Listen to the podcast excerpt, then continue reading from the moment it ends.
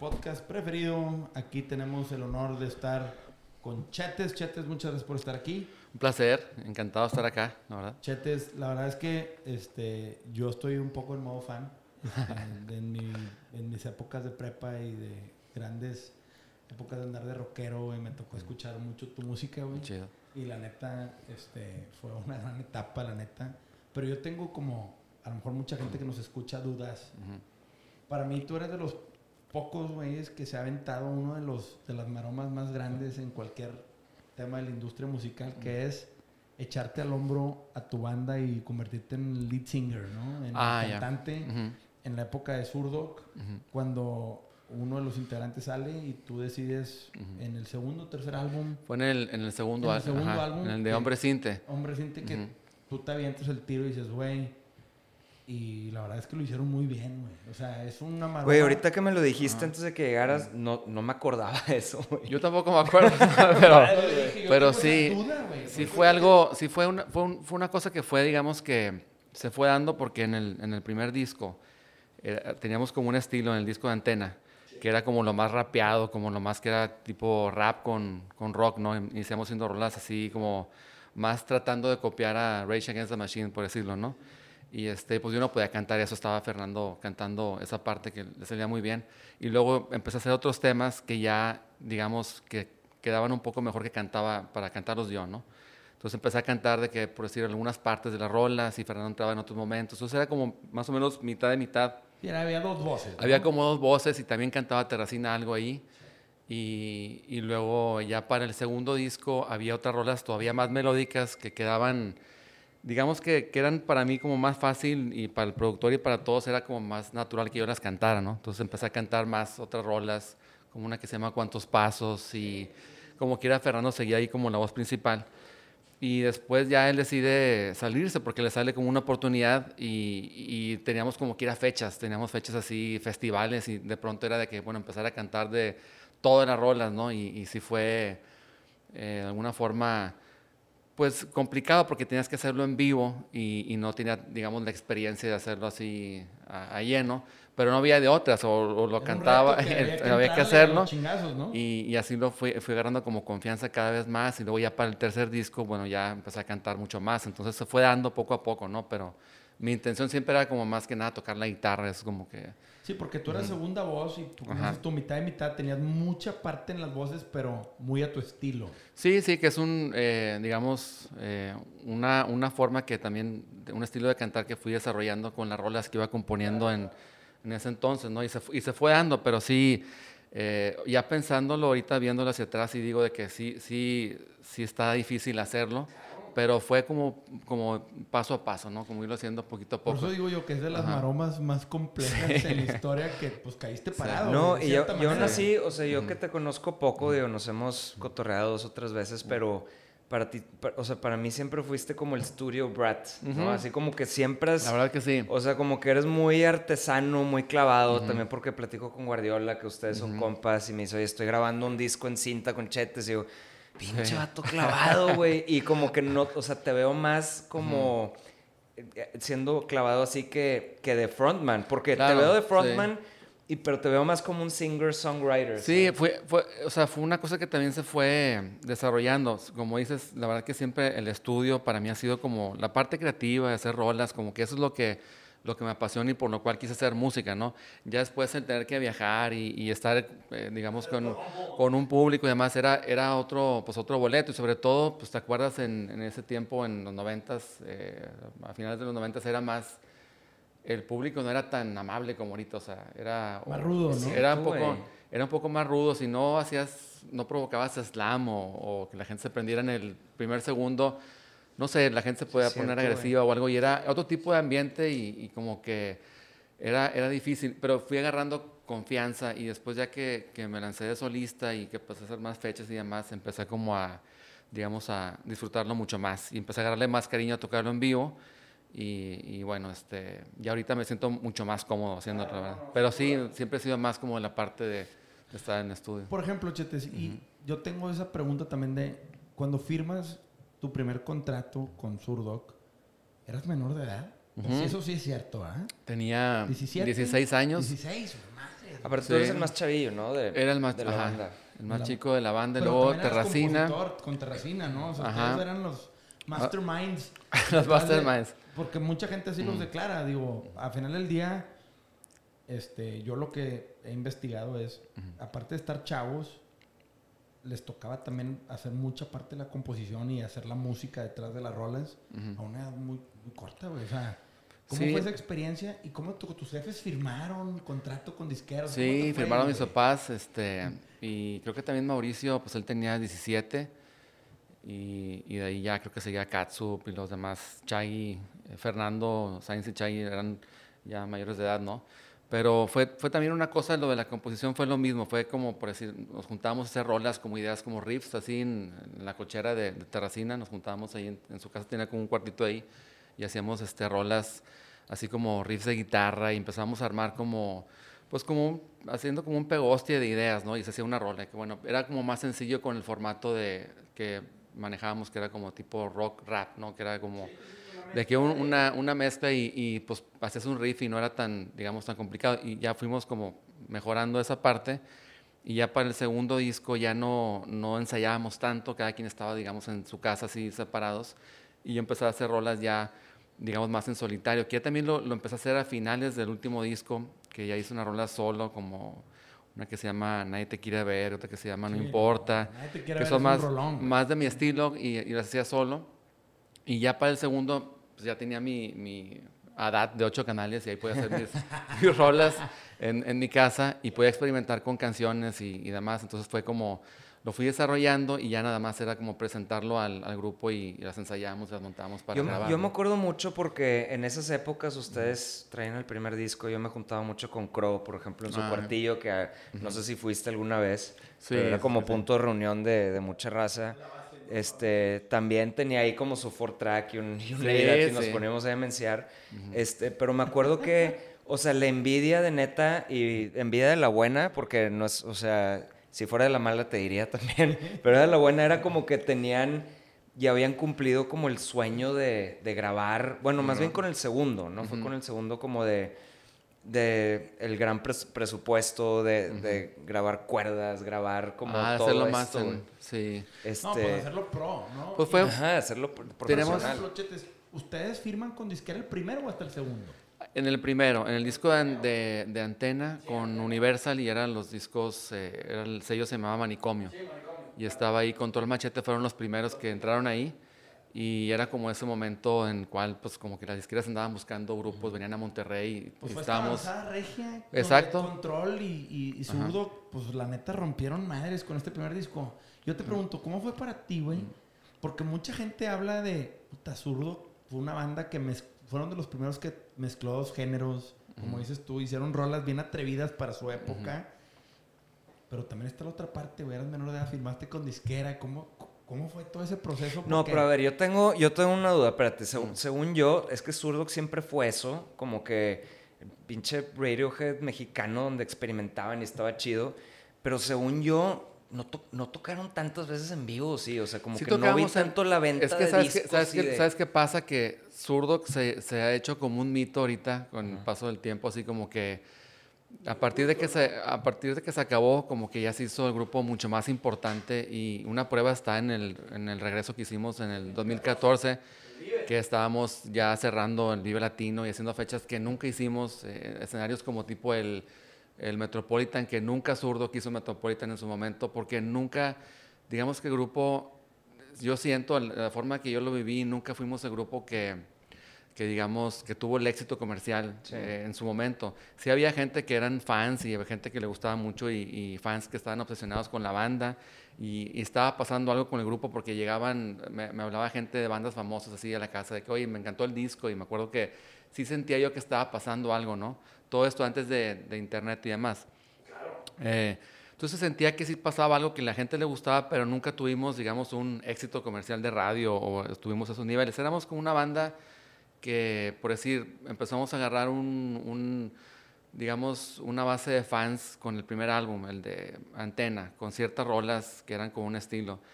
Y para el segundo disco cambió totalmente el estilo de grupo, se hizo otra cosa, otras rolas más melódicas, cuerdas, como dices tú, orquesta y cosas más experimentales. Y mucha gente los que eran fans como que no les gustó eso. Entonces se ah, quejaban los críticos y, y Eso no sabía, güey. Sí, había gente que decía, no, es que queremos otro gallito inglés o queremos otra onda así. Y luego pasa también el tercer disco, que es el que más me gusta a mí, que se llama Maquillaje. Hicimos un disco que era más dulce, más a lo mejor un poco más acústico, ese es más donde Viene así es, la canción. Es donde viene así es. Ese es el que más me gusta. A mí Qué chido que les gusta. A mí me gusta mucho ese disco, primero porque pues es más tú, güey. Es más yo, exacto. Sí, la neta. Y, y, porque siento yo que es más melódico y tiene más rolas de, del estilo que de grupos que me gustan a mí, tiene más, digamos, influencia de Beach Boys y Beatles y todo eso que me encanta, es ¿no? tu onda, ¿no? Y, muy tu onda. Y pienso que se logró muy bien la grabación y demás, pero aparte de eso, bueno, el, disco siento que traía otro sonido distinto al, al, al segundo.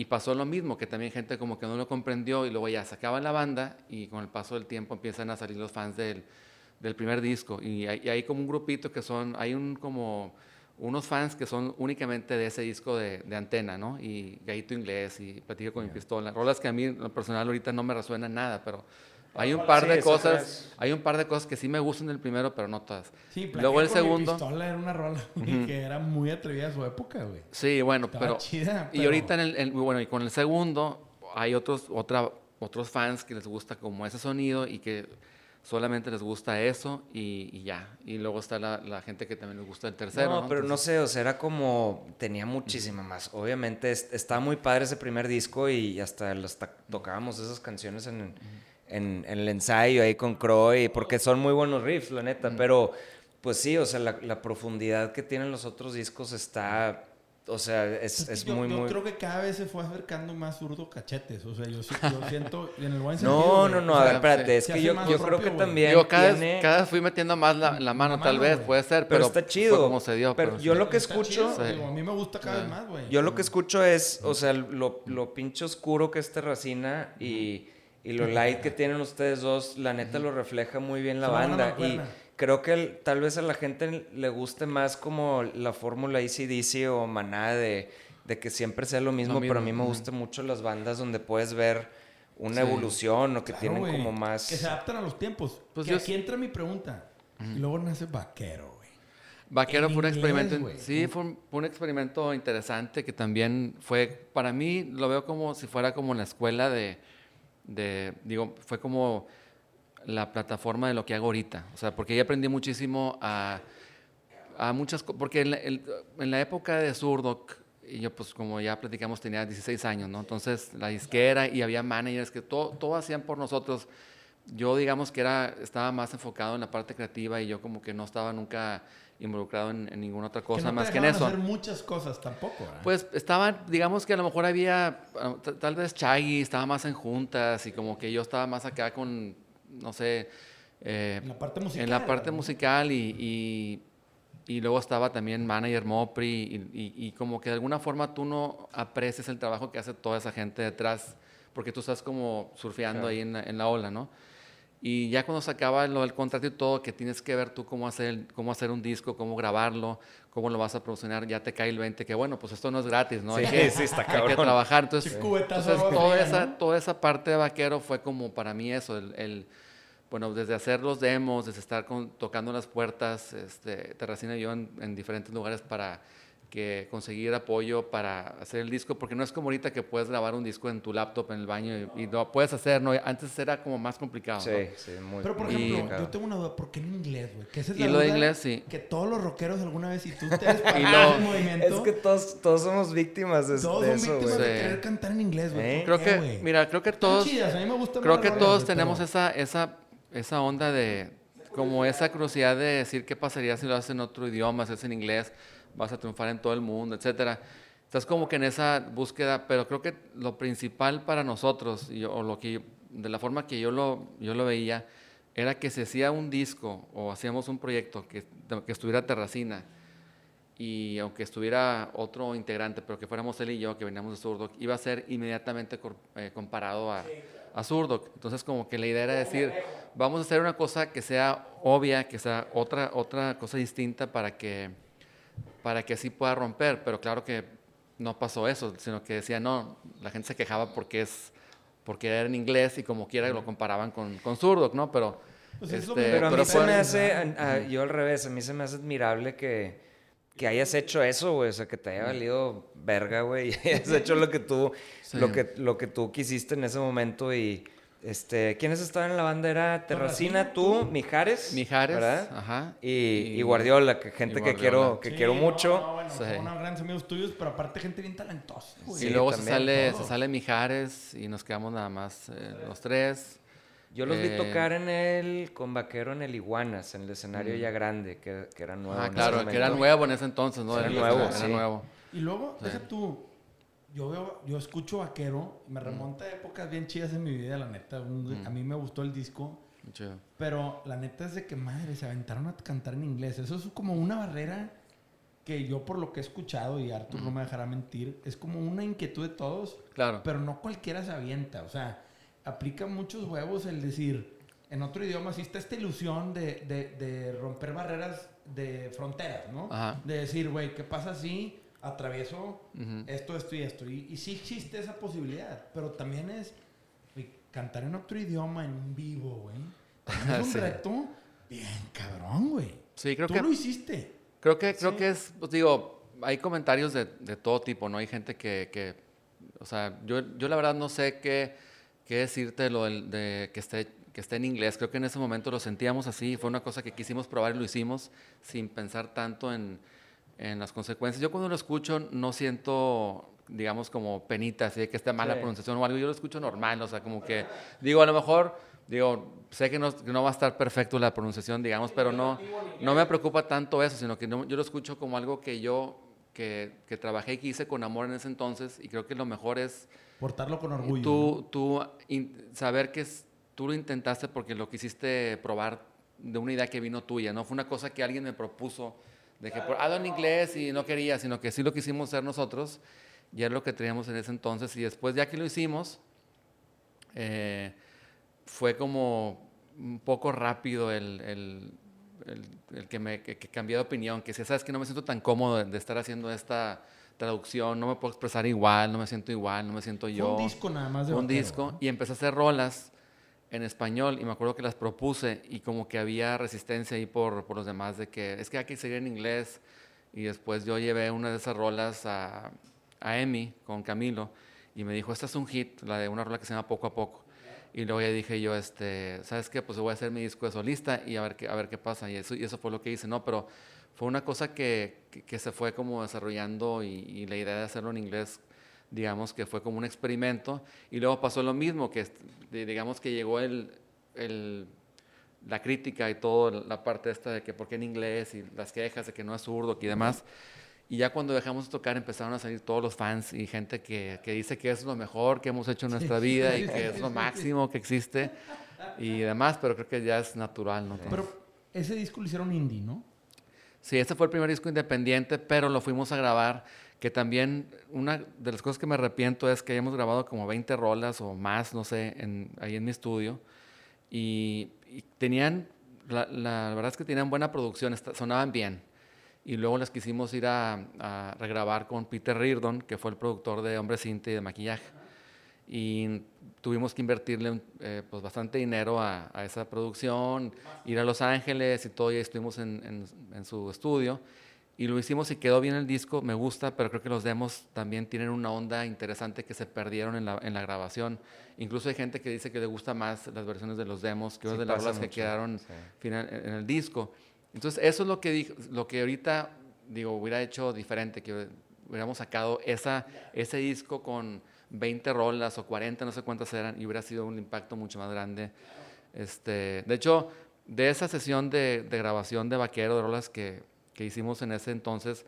Todavía tengo rolas, incluso en el disco, en el último disco que grabé, que se llama Odisea Magnética, el que hicimos en cinta, hay una rola que se llama Aguanta, que era para el proyecto Vaquero, que era en inglés, y luego la escuché y dije, esta la voy a grabar, le cambié la letra y, ahí está. Y entonces hicimos muchas rolas, hay muchas rolas todavía ahí que no, que no he sacado. Que se quedaron en un cajón. O sea, puedo fácilmente agarrar muchas rolas de ese entonces y hacer un disco yo nomás. Tú siempre estás componiendo, ¿no? O sea, como que siempre tienes ahí rolas, me imagino que pues, guardadas y las retrabajas y... Sí, digo, ¿no? es así como que todos los días estoy con la presión, pero eh, de pronto hago cosas y me gusta no he aprendido a no complicarme y hacerlo más al instante y decir, tengo esta rola, lo voy a grabar, lo voy a acabar y sacarle y ser un poco más práctico, pero eh, sí tengo, o sea, de repente te, te aburres, te pones a hacer rolas y, es, como algo que, que, haces ahí como seguido porque me gusta ese proceso de, de hacer música y, es algo que no, para mí no es trabajo, es como algo que, de repente se da y,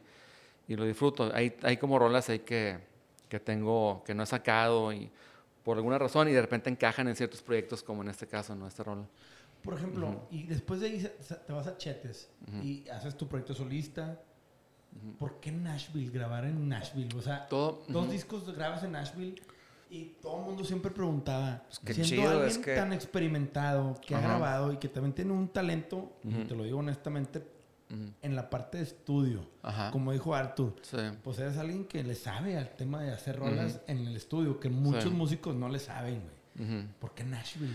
Pues mira, fue una, fue una situación que se dio porque Camilo, el, el AIR, y era director en ese entonces de Camilo Lara, que ahorita está en el, en el Mexican Institute of Sound, en el IMSS y que ya está, está en todo el mundo tocando y le va súper bien. Este, cuando, cuando Camilo le, le recomendaron a, a Ken Coomer, eh, por otra amiga de él, de Nashville, y Ken Coomer, pues me hablé con él y era el, baterista de Wilco.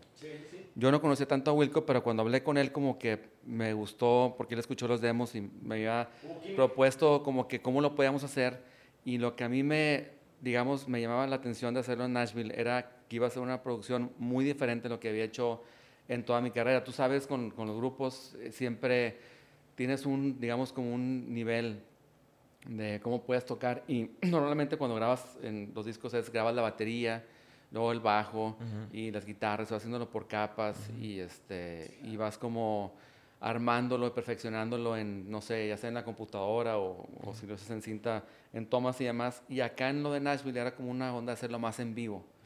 Y, y Grabar la base junta. Estar tocando todos juntos con músicos este, pues, muy buenos y, yo siempre había tenido ese como, me gusta mucho esa parte como romántica de, de hacer la, la, grabación así eh, como los discos de Beatles o que eran como en vivo todos tocando y todo esto y, y era como la onda de hacerlo así, entonces para mí eso sonaba muy interesante y fue para mí radical trabajar de esa forma, de hacerlo, de hacerlo así en, en vivo.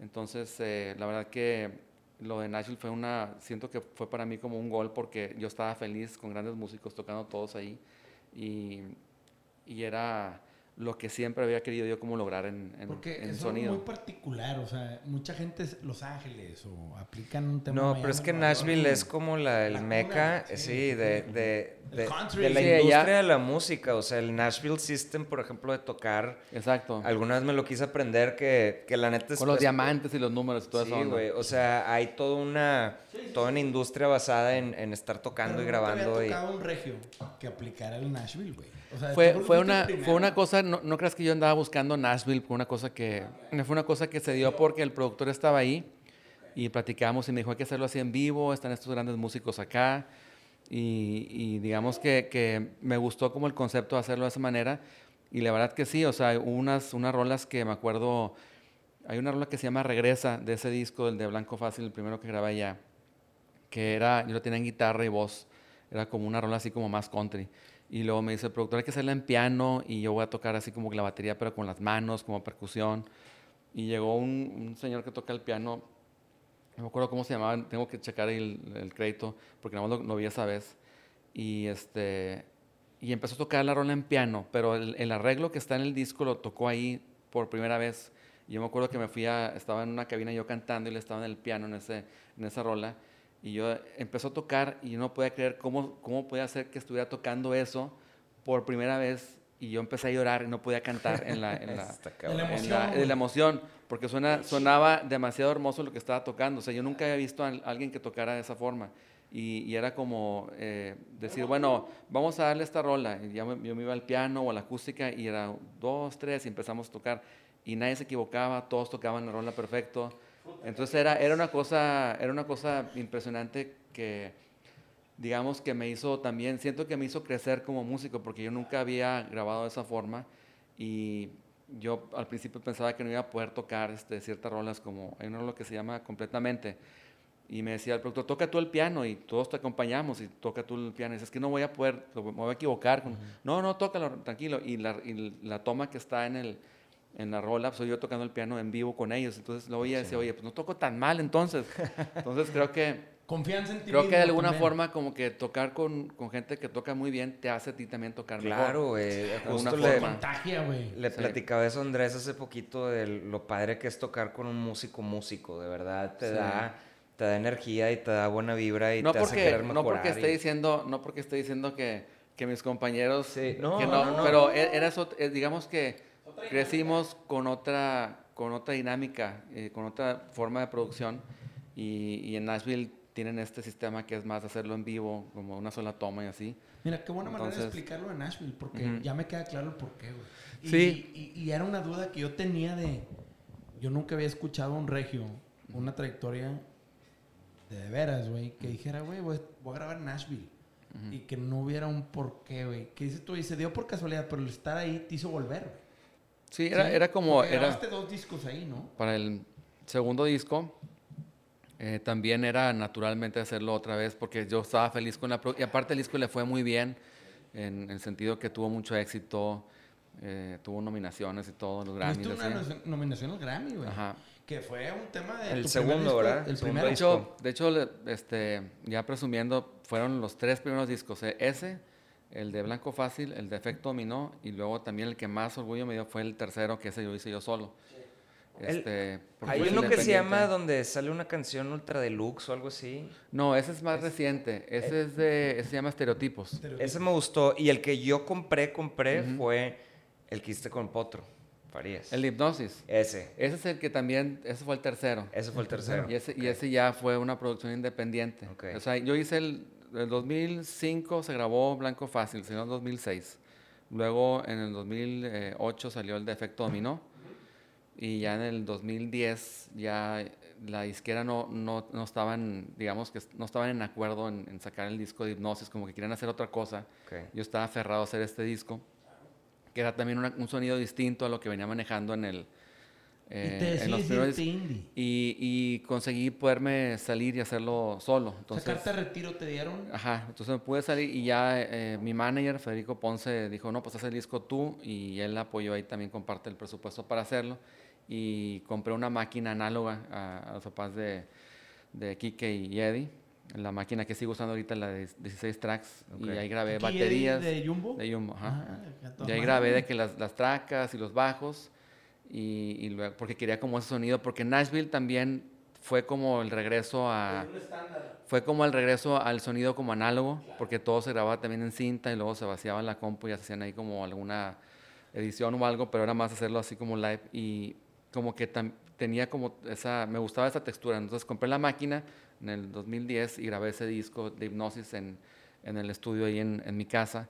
Y el Potro Farías hizo ahí varios arreglos en, en, varias rolas, una que se llama Memoria, este, una que se llama... Eh, ¿Cuál es? En, en, la primera, Espera tu turno. tu mejor disco, o tu mejor disco... pues, pues ahí me, el disco le tengo cariño, no es tan comercial el álbum. Eh, bueno, la hipnosis también hizo un arreglo bien padre, así como por orquesta. Y era hacer un disco muy diferente a, los a lo que venía haciendo Nashville. Era de alguna forma, digamos que regresar a ese tipo de producción más, más digamos, apegada a zurdo. continuidad a todo lo que venías haciendo. Ajá, un poco menos eh, fórmula como lo de Nashville, o, menos, menos estándar, como eh, digamos que más, con una producción más alternativa, no sé. Y, ahí hay roles interesantes, como una que se llama La, la ciencia no es exacta, Memoria. me gusta mucho. Es que como de repente a mí me, por ejemplo, Fiona Apple es uno de mis artistas favoritos, como que también trae esa onda de, de, no sé, como... Pero qué chingón el tener el respaldo de un buen manager a decir, oye, güey, pues con todo y que una disquera no te hace segunda, con tu estilo y lo que tú quieres sacar como artista. Y dices, güey, quiero mi carta de retiro y la consigues, que también es un chambal. Y tiene que ver este equipo de manager artista para lograrlo. Y que él todavía diga, güey, quiero en ti, cabrón, y vamos a entrar. Sí, Ese pedo está chingón. Y él me, apoyó en ese disco y, pudimos hacer toda esta producción con cuerdas y demás. Digo, un disco mucho más barato de lo que se hizo en Nashville.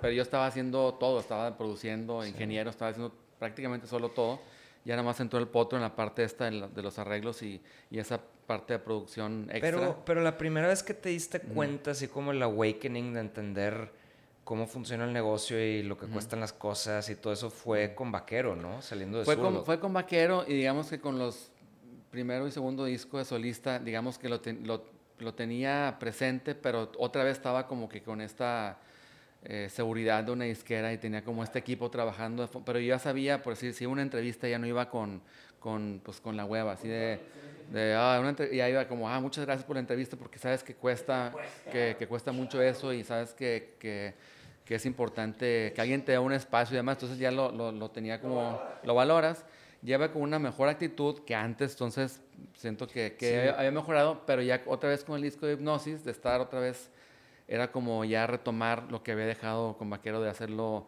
todo tú mismo y estar en esa, digamos, en esa, en ese camino, que al principio podía ser como incierto porque todavía cuando hago el disco de, de, hipnosis era cuando empezaba, apenas empezaba como lo de los downloads en Apple y todo eso, no, no existía el streaming y demás. Todavía estaba fuerte la parte de la distribución eh, física, ¿no? De los CDs y demás. Entonces, como que todavía necesitabas la distribución de la disquera y, y, el estar totalmente solo era como muy complicado. Tienes que tener un éxito muy grande para tener esa, esa manera de, de tú poder solventar todo, pero eh, eh, todavía estaba como, yo digamos que no, no confundido, pero que un poquito, digamos, eh, con una especie de miedo de estar solo, ¿no? Y después con los años, que cada año, cada año que fue pasando, dije, qué bueno que, que, estoy solo, porque ya ahorita puedo gozar de, de hacer lo que, lo, lo, que quiera, ya tengo maneras de, hacer, de, de, poder hacer mis discos sin tener que pedirle permiso a nadie, y ya la distribución prácticamente ya está resuelta, entonces, porque todo es streaming, y, ya ha cambiado totalmente el, panorama para mí, ¿no? Entonces ahorita como Chetes, o sea, tú te estás fondeando tú mismo. O sea, tú inviertes en tus discos y los masters son tuyos. Exactamente. Todo ese rollo. Desde el, desde el, 2010 ya, este, digamos que todos los masters, soy dueño de los masters y, y ya ha sido un, un, negocio mucho más sano para mí, eh, la, música en ese sentido. Pero poniendo una pregunta, o sea, tú en, en zurdo tienes una disquera, los masters son de una disquera. Sí. Sales, los masters de vaquero son de la banda, o sea, son de ustedes. Sí. Que los tienes obviamente con tus compatriotas de vaquero, ¿sí? Y luego cuando entras a Chetes, unos discos son de disquera. Exacto. Que los masters son de disquera y luego ya tú te lanzas de indie y los masters ya son tuyos. Exacto, a partir del 2010, el disco de Hipnosis, eh, a la fecha, todo lo que ha salido soy dueño de los masters y, eh, y ya puedo, digamos, ya, ya puedo hacer lo que yo quiero. Puedo hacer, viniles, puedo hacer este, un... Puedes reproducir tu este, música. The best of, o lo como quieras llamar. O, sí, ya, ya puedo hacer lo que sea y regrabarlas y demás. De hecho, hice un disco en, también en vivo. Eh, los 20 Chetes. El Chetes 20 Live. y grabé rolas que había grabado en... Eh, con zurdo, que son rolas que son mías, las pude también regrabar porque ya habían pasado los 10 años. No, no, pues se, grabaron totalmente en vivo porque eran otra versión, pero se supone que tampoco las puedes regrabar si, si las sí, hay una, cláusula, ¿no? Que ah, tiene que pasar 10 años, ¿no? Entonces, pero ya habían pasado 10 años de esa rola. Con Movic son 40. El, el, disco en vivo, este, también para mí es mi orgullo porque ustedes sabrán que eh, los discos en vivo no son en vivo. O sea, los discos los regraban todos, dejan prácticamente dejan el aplauso. Y este, y este es el único disco, no por, por mamón ni nada, pero siento yo que es el único disco que existe en, en, la historia de... En vivo, en vivo. Que es en vivo, o sea, no hay, no hay nada que se haya regrabado. Ah, no, no hiciste ninguno overdub. No hay ninguno overdub. Está cabrón. Entonces me decían, no, es que suena, a lo mejor, no sé si suena tan chido como les digo, sí, pero es que el mío sí es en vivo, o sea, está o sea, es natural. Es, natural, hay errores. Lo único que hice fue, te voy a decir lo único que hice en el disco. Ah, hay una rola que Anita canta una rola que se llama Si tú no vuelves. que es un cover de Miguel Bosé que... Que este, te pone también en un nivel bien chido ese cover. Y que dije, bueno, lo voy a grabar porque a la gente le guste más. Entonces la canta Anita y en el concierto se le olvidó una parte de la, de la letra. Pero con suerte, eh, el ingeniero había grabado los ensayos, porque fue un solo día, fue un solo concierto, una sola fecha, que estaban los invitados y demás. Y, este, y agarré esa frase que se equivocó del ensayo y se la puse encima. Y ese es el único. Y ese es el único overdub que hay, o el único arreglo que hay. Entonces, por milagro, yo no me equivoqué tanto en la letra y en todo el, en, todo el concierto. Güey, me embola que te emociones por estas cosas porque a mí también me emocionan, ¿sabes? Y yo le platico a la gente, por ejemplo, lo del Unplug de Panda, que también fue también muy en vivo. Hicimos dos, tres overdubs, pero porque neta, ahí el micrófono no te lo prenden, güey. O sea, no están ni capturando nada. Pero te lo juro que, y lo más triste de todo esto es de que a la gente le vale madre. o sea, es. O sea, no claro, que la, Ajá, nadie, no, Yo entiendo eso, pero yo sé que sí es. O sea para mí iba a ser como una, una un fracaso que fuera un concierto que fuera regrabado. Entonces, entonces yo le tengo mucho cariño al disco por eso, porque, porque jaló, yo no lo, podía, lo estaba oyendo y decía, bueno, pude haber cantado mejor, sí, pude haber tocado todo lo que sea, pero ahí está, y esa es la presentación, y no está tan, o sea, está decente para hacer un disco mío. está bien chido, el a, mí, a mí, me gusta el disco porque es en vivo para empezar, o sea. Pues yo no sabía eso, pero escuchaba que en varias entrevistas se había mencionado que era en vivo, en vivo.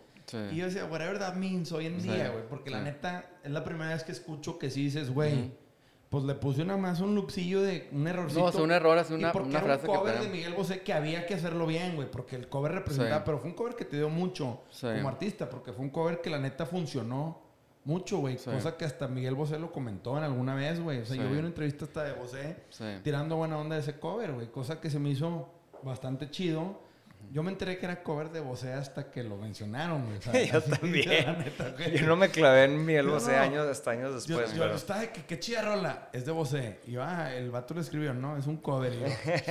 yo, tampoco la conocía tanto, la verdad es que yo, no, fue, no crean que yo la grabé porque es una rola que tenía yo en mi, o sea, que escuchaba de mi infancia. Fue una cosa que salió que querían que grabáramos esa rola para una película. ¿quién dice quería tu, una, una movie? Fue una... que hiciste un par de películas. Tus rolas han estado en varias movies, güey. Han estado en algunas películas. Este, esa, eh, la, de, la que hice con Meme, la de 16 de febrero. Este, esa fue una que también Meme estaba haciendo la música y me invitó para hacer ese track. Y, pero eh, esta de Si tú no vuelves fue una cosa muy casual que de pronto, oye, hay una película que quieren regrabar esa canción y, y estaban pensando que lo hicieras tú con algún otro artista de, de España y van a ir a grabar otra vez en Nashville y ya, bueno, vámonos. Y, y sí conocí la canción, sí la, sí la había escuchado, ¿no?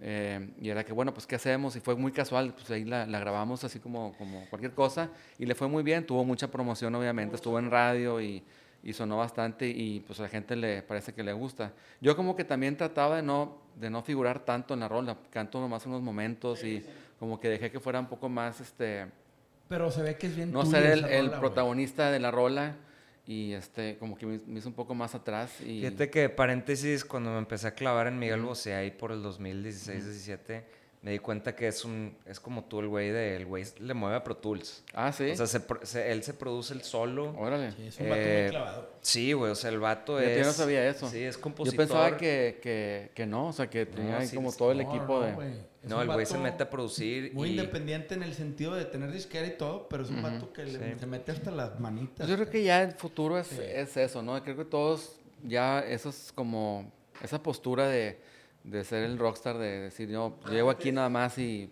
a ver, grábenme y aquí estoy listo con la guitarra. Creo que ya eso va a ser muy complicado, especialmente ahorita como con, con cómo están las cosas, que todo es como streaming y que cada vez hay menos presupuesto o menos apuesta a una disquera y demás. Creo que ahorita el futuro es hacerlo tú mismo. Por eso, digamos que desde antes de, la pandemia, que todo el mundo, ¿y qué has estado haciendo? Pues lo mismo que siempre, estar en mi estudio y haciendo mis cosas.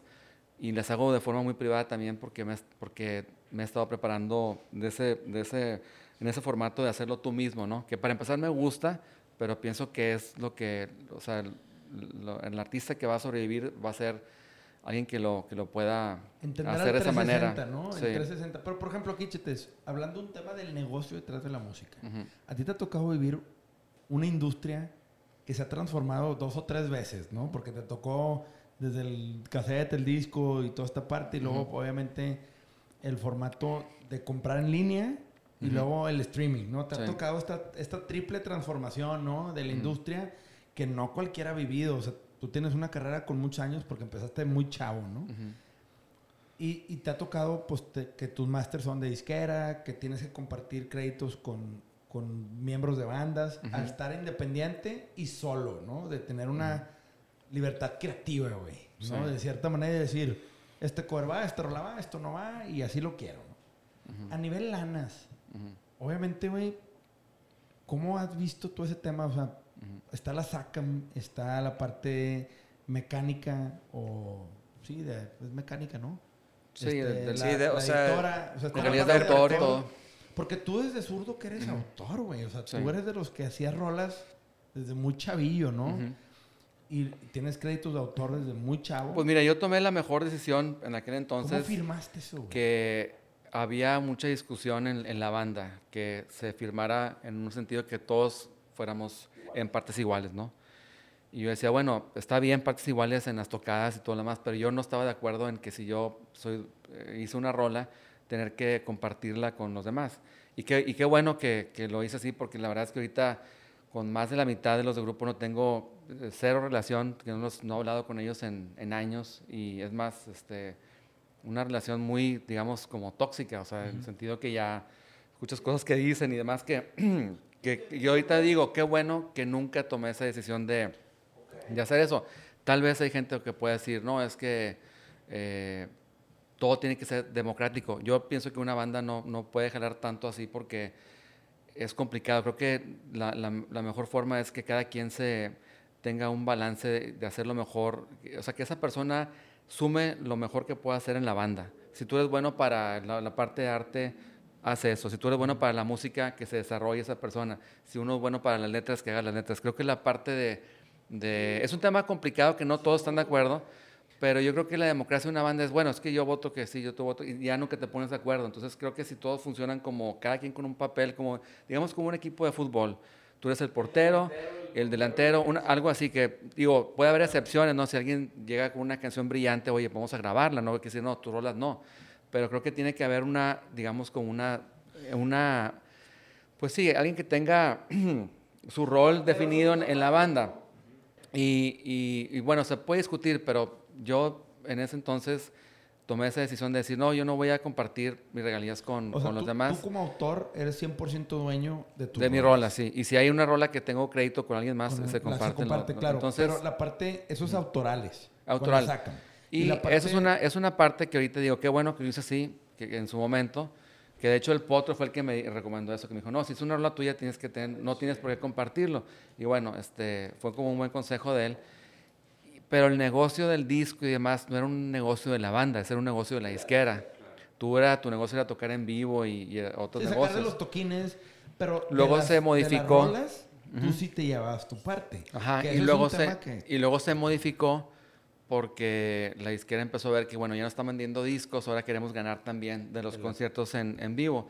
Y a mí también no me, gustó, no me gustó eso en su momento, como en el 2010, que empezó a cambiar, y fue cuando me salgo, porque ya decías, bueno, vas a hacer un, un concierto, tienes que darle un porcentaje a la disquera, y luego un porcentaje al, al, eh, al, al manager, y al booking, y luego ya para dividirlo, y luego estás en una banda de cuatro o cinco, pues es muy poca lana. Entonces creo que que eso no, no, era tan, digamos, tan sano, pero sí te funciona si eres una, una, banda con mucho éxito y te hacen mucho, digamos, una inversión muy grande y tienes conciertos todo el año muy bien pagados, puede ser un formato que puede jalar muy bien, pero si eres un artista que no estás en ese nivel de, de en esa altura, que estás haciendo como fechas, digamos, más pequeñas y ya se convierte más, se hace más complicado, entonces es más sano aunque tú hagas una fecha en un barecito, pero que ganes tú esa lana, a que a estarlo compartiendo con, con un montón de gente. y más con gente que no se puso las chingas. Sí. porque la neta ahí es cuando empieza a haber broncas. Y, ese formato, muchos artistas, al igual que tú, que han estado en esta mesa, han dicho no estuvimos de acuerdo. O sea, y es una historia que hemos escuchado varias veces. Sí. El tema es que hay gente en bandas que dice, pues es lo que hay, te chingas, no, no digas nada. Y hay otros que dicen, no, güey todos parejos y la banda es como una pandilla que pues se levantan en armas y dicen, todos para uno y uno para todos, ¿verdad? Sí. Y como dices tú, no es lo mismo ponerte una chinga, partir toda la piña y luego llegue a la banda y entre cinco dices, me. Sí, es complicado. Creo que ahorita es el mejor momento de, para un artista porque ya ahorita se ha convertido, puede ser un mejor negocio para, para el artista si eres independiente. En el sentido que, por decir, estos últimos discos... Eh, el 360 es tuyo. Para mí ha sido eh, con lo que más he ganado. En, eh, a mí me han llegado historias de, de, colegas de bandas así muy grandes que me, que me dicen, te vas a reír cuánto dinero recibí del disco que fue triple platino y no sé qué. Y, y, la verdad es que tú no, no puedes, ya con los porcentajes que tienen que o sea, compartir, es una nada. Entonces, el, el negocio... Qué chingón que lo digas, porque... El negocio, siendo independiente, puede ser más difícil, eh, se puede ver más complicado, pero a la larga, cualquier cosa que tú consigas, eh, pues es un gol para ti. O sea, si tú colocas una rola, no sé, una serie, una película, pues eh, te puede ir muy bien, o una rola que tenga muchos plays, o un video y demás. Y es tu A mí lo que me gusta es que no te puede, cuando haces eso, no te puedes victimizar ya de que o echarle la culpa a alguien más que no hizo su trabajo y que porque no te colocó y que, o sea, ya, ya, ya está todo en ti de, de moverte, sí, de moverte. Y, si, y si tú contratas a alguien, pues tú ya le pides cuentas a esa persona porque tú lo estás pagando. Y sí, la diferencia, digo, es muy clara. Yo cuando empecé a, este, a, a ganar de los streamings con los masters que eran mío, que era una baba, Dice, oye, güey, me, me, estoy ganando más por esto que por todo el trimestre de lo que ganaba con Panda. Y, y, y, luego le puedes sumar también la parte física del merch y todo. Y los discos, por decir, bien fue muy bien con el vinil del disco anterior. Digo, desde el 2010 que saqué Hipnosis en vinil, eh, pero en, eh, iba como empezando en, digamos, en México como que el, el trend así del vinil, como que sí había gente como yo que les gustaba, pero no era como ahorita que es mucho más más común. Ha crecido, muchísimo. Entonces, en este último álbum eh, me fue muy bien en cuanto a la, lo que, digamos que recuperé lo que invertí del disco en la pura venta del, del vinil. Y eso es algo muy sano como, como artista porque es bueno.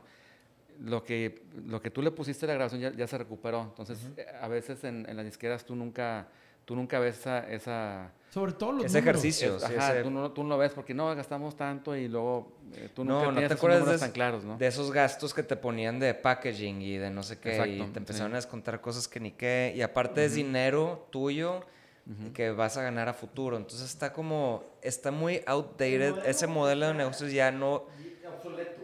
Y te digo, ¿quién, ¿quién se quejó hace poquito de eso? Que la gente como que no lo entendió. Kanye West puso todo un hizo un rant así ah, gigante. Que, quise a ver, ustedes pensarían que pues, me dirán, ¿por qué me, ¿por qué me estoy quejando si gano, el año pasado gané 100 millones de dólares?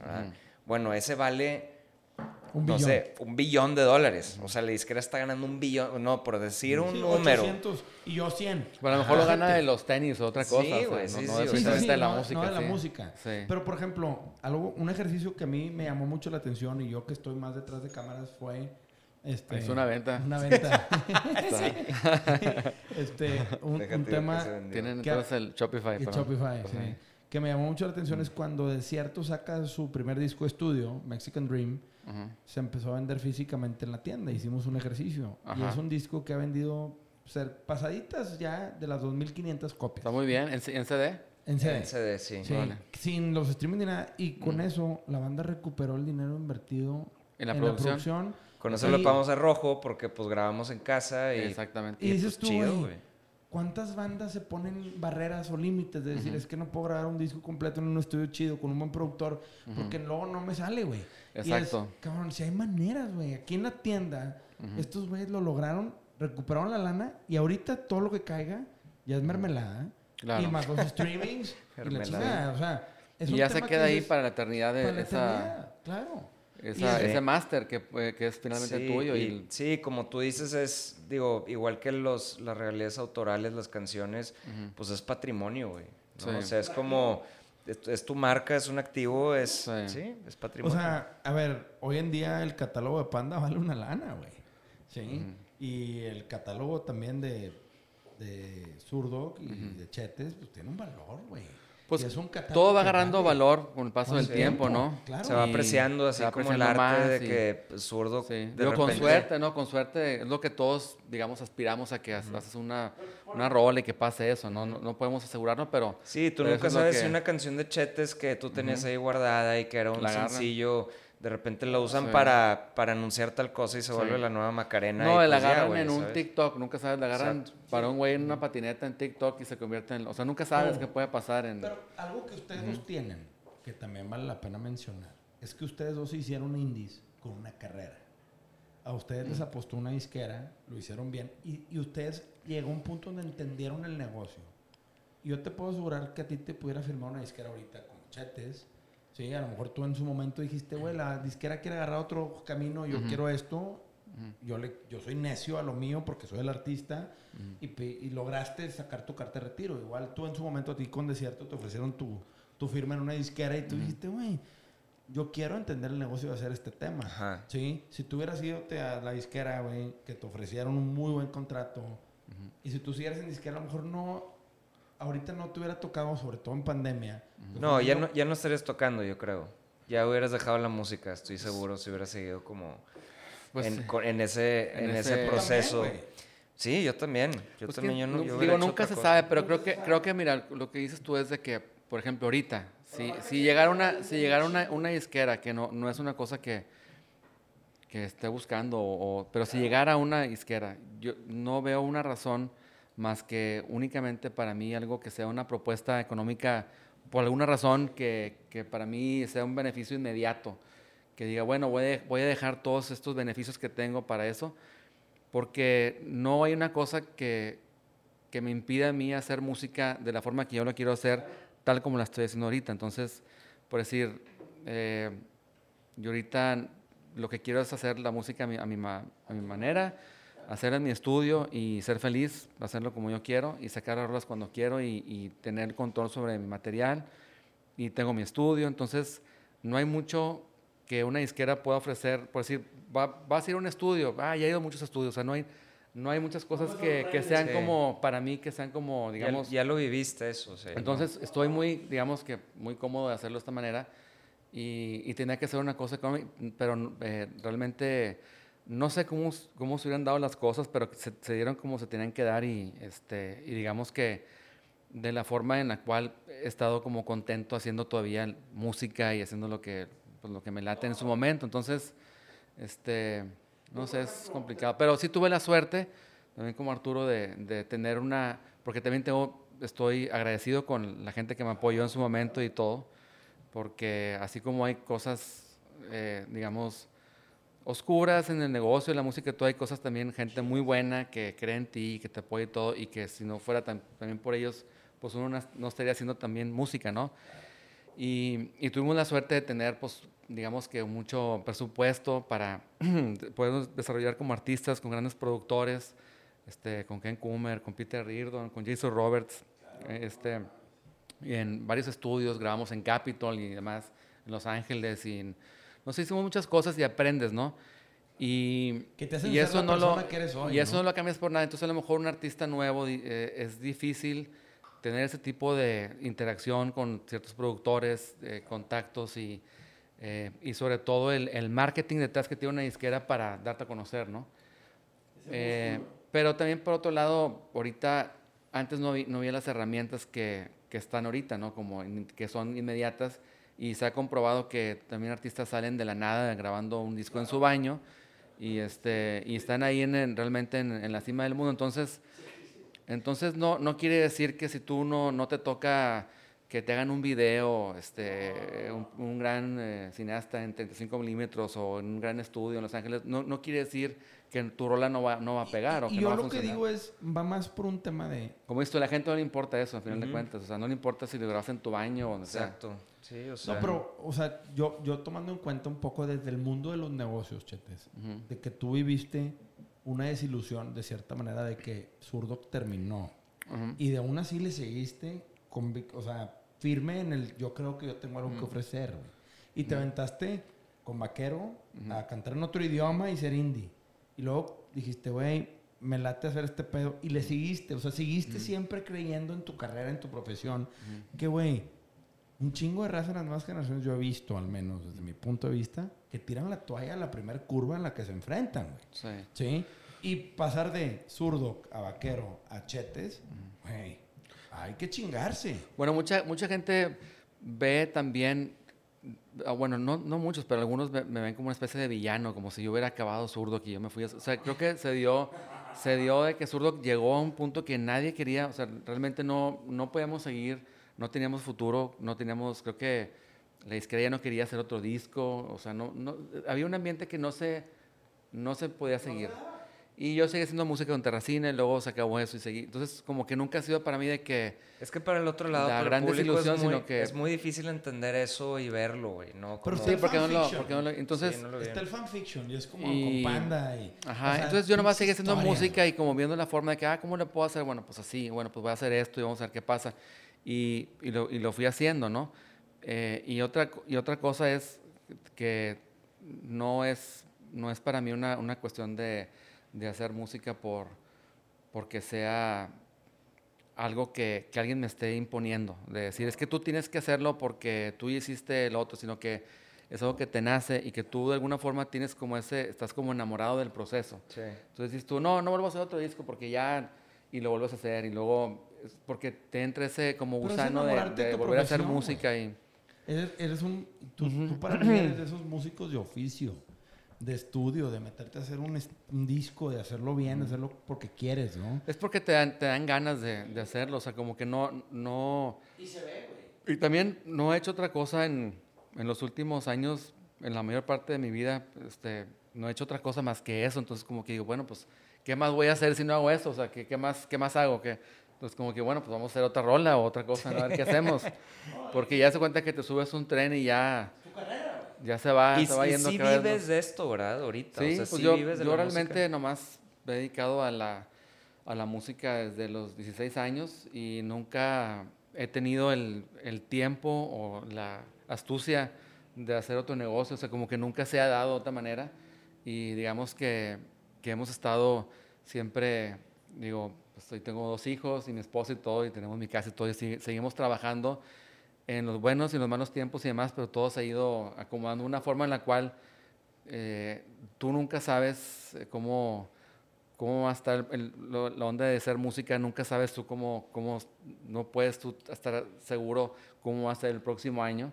o cómo va a ser los próximos cinco años. Tú puedes planear y tener una, una, estrategia de lo que va a ser, pero todo se ha dado en mi vida de esa forma que todo se va acomodando y, digamos que no he podido salirme de, de, esto. Yo alguna vez pensé que dije, bueno, a lo mejor después hago algo, no sé, un negocio, pero eh, nunca, nunca se dio. Creo que a mí eh, también me, me, pasa eso de que tengo fantasías de hacer otra cosa, pero no. Sí, pero no, o sea, siempre, siempre caigo en eso, o sea, como que hago mi decisión tal vez diaria de que, bueno, ya, ya terminé, pero el siguiente día me vuelvo a reenamorar de hacer una canción. Creo que, es importante también que, o sea, que, la gente sepa y la gente que nos escucha, porque también uno cree que si tú haces música es un, trabajo así súper de alto riesgo, ¿no? De que este, muy complicado. Cualquier trabajo es complicado, o sea, lo que hagas, si tú estudias de abogado y lo que sea, también te puede ir mal. También no es una, o sea, ninguna cosa es una, es una garantía. Entonces, eh, creo que si tú eres feliz con lo que haces, eh, eso es, es, lo único que importa. Porque si tú eres feliz y lo disfrutas y le echas las ganas que le tienes que echar a, tu trabajo, te tiene que ir bien de alguna forma u otra. O sea, no hay manera que no, porque lo estás disfrutando. No es una cosa que estás sufriendo al hacer. Entonces, en ese sentido, yo eh, me he sentido siempre feliz y veo amigos que me dicen, oye, ¿sabes qué? Qué, qué bueno que tú siempre hiciste lo que quisiste eh, a lo mejor me quedé con el gusano yo intentar lo otro y no lo hice porque mis papás me dijeron hace esto o lo otro. O la sociedad. Y, ajá, o, la presión o lo que sea. Pero en el caso de, yo tuve como siempre apoyo de mis papás y mi familia, decir, haz lo que tú quieras. Entonces yo voy a hacer también lo mismo con mis hijos. de hecho, mi hijo quiere ser futbolista ahorita. Digo, bueno, lo voy a apoyar en lo que quiera. O sea, a mí me encantaría que fuera futbolista, ¿no? Este, lo que quieren hacer, porque, porque no, claro, si nos saquen de pobres a todos, ¿no? Pero bueno, Pero la cosa es que si tú disfrutas lo que haces y es tu pasión, no puede haber nada mejor que eso. Entonces. Totalmente este, de acuerdo. No es jale. Ningún trabajo es garantía, no es como que sea menos un trabajo que otro. O sea. Sí, la, la neta, eso es lo que yo veo, o sea, de ti como por encimita de, de que siempre que te he visto te veo muy tranquilo contigo mismo. O sea, como que no es... Muy en paz. Sí, güey, muy en paz. Siempre, siempre has sido un cabrón muy, muy, muy en paz, que te ves muy en paz. Y siempre que te veo en redes, así que no le metes tanto a las redes, pero de lo que subes, siempre estás haciendo lo que te gusta, que es estar en el estudio, armando un gig o, o, lo que sea. Este, yo, yo, yo la neta sí veo que hay un autenticismo, no sé si se diga así, de que Chetes es realmente lo que quiere ser, güey. Y muy poca gente tiene la oportunidad de hacer eso, cabrón. Y eso está chingón, güey. Pues qué, qué bueno que, que sí ven, digamos, algo positivo en sobre todo en las redes, ¿no? Porque mucha gente que me dice, oye, es que no te quería saludar porque pensaba que eres mamón o algo así. Pero me han dicho mucho gente, o sea, que eh, empresarios o... Es que yo pensaba que ibas a ser este, muy mala onda, pero ¿por qué no sé qué, qué digo yo, qué pongo, que, que, la gente... Luego pensar eso, pero llega muchísimo, ¿no? Pero... Eh, percepción, güey. Percepción. Eh, y, y, ya lo que dices, la verdad es de que creo que es como, yo lo veo como que tienes esta vida que para hacer lo que tú quieres hacer y, no puedes como perder el tiempo en, hacer otra cosa. Entonces, si yo quiero hacer eh, una rola así o un disco o una rola de Navidad o lo que sea, lo voy a hacer porque lo quiero intentar yo y, y porque es algo que me late en ese momento y por eso, digamos que he luchado, eh, o no, no de que he luchado, sino que he defendido todo esto para poderlo hacer. Entonces, de, de pronto llegan ideas de, ya sabes, de, muchos, eh, de gente cercana, que deberías de trabajar con tal, o deberías de hacer esto, o porque no es un disco así, porque no haces lo otro. Y, y, está bien, porque eso son como cosas que puedes pensar, pero al final de cuentas siempre... Este, yo sí, o sea, por, hacer por lo ejemplo, que siento en el momento. Por ejemplo, yo te diría y le platico a Beto Ramos, ¿no? Que hemos estado haciendo cosas. Le digo, pinche chetes, ahí está, güey. O sea, no, ahí con la cinta magnética, ah, güey, chingándole. Y le digo, yo, es lo mismo, güey. O sea, no va a sonar mejor o peor, pero, pero tú estás feliz, cabrón. Exacto. Eso, güey. Eso es otra cosa. ¿sabes? Es otra cosa que te dicen. sano ahí, güey, dándole con un tornillo, güey. No importa el, o sea, el, como lo vea la gente, la gente puede decir, bueno, es que a mí no me importa si está grabado en cinta o en, en 16 tracks o en, Pro Tools o le editaste la muerte o no tocas, no sé, lo que sea. Pero para mí el proceso sí tiene ese valor o, o, tiene esa parte que me hace sentir especial en el momento, que me hace sentir que estoy haciendo algo que para mí el proceso lo hace divertido y, y eso cambia totalmente la, digamos que el, pues todo el enfoque que le das, porque no sé, un ejemplo que te puedo poner este, muy así de, lo que, de la compu que estamos hablando. Si estás todo el día en la compu, de que con la, no sé, con las aplicaciones de redes sociales y que el mail y todo, y luego voy a hacer música también en la compu, es como que ya siento como una especie de repulsión. Como que digo, no, aquí estoy otra vez con la compu.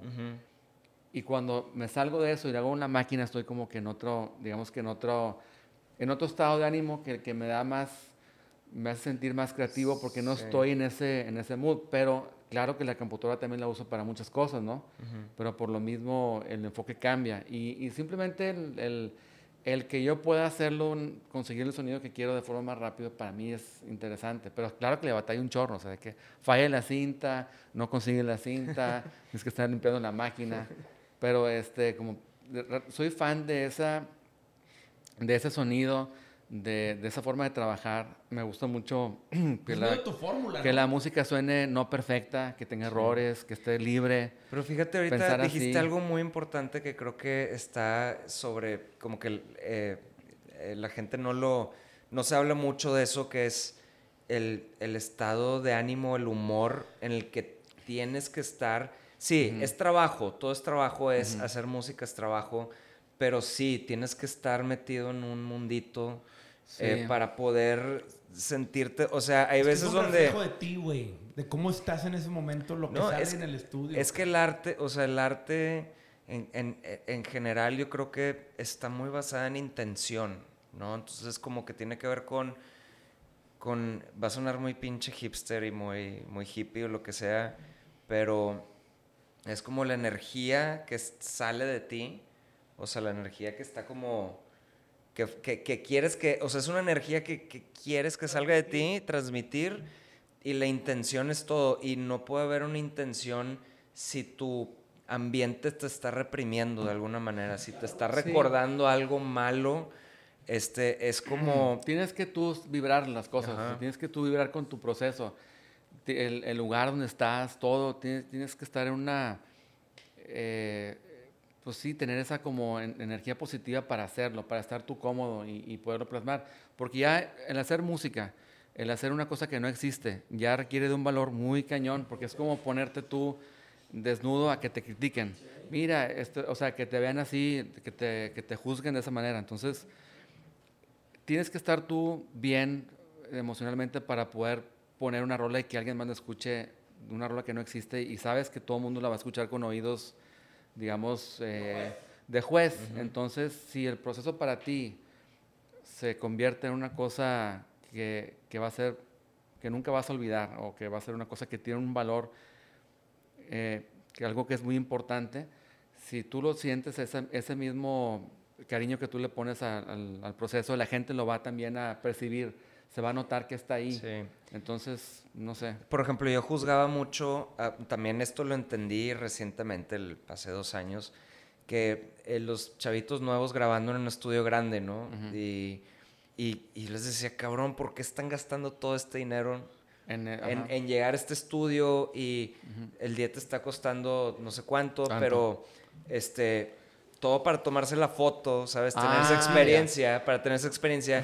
Y yo, qué pendejos, es que te los puedo grabar yo en la casa y puedo que lleguen. De que no, no, están entendiendo que el valor está en la, en la mezcla, ¿sabes? Ahorita. pero, pero, pero, pero, también, digo, es que no, güey. O sea, es eso es lo que hace ese artista, el que haya tenido esa experiencia, vale, güey. claro, es que también es.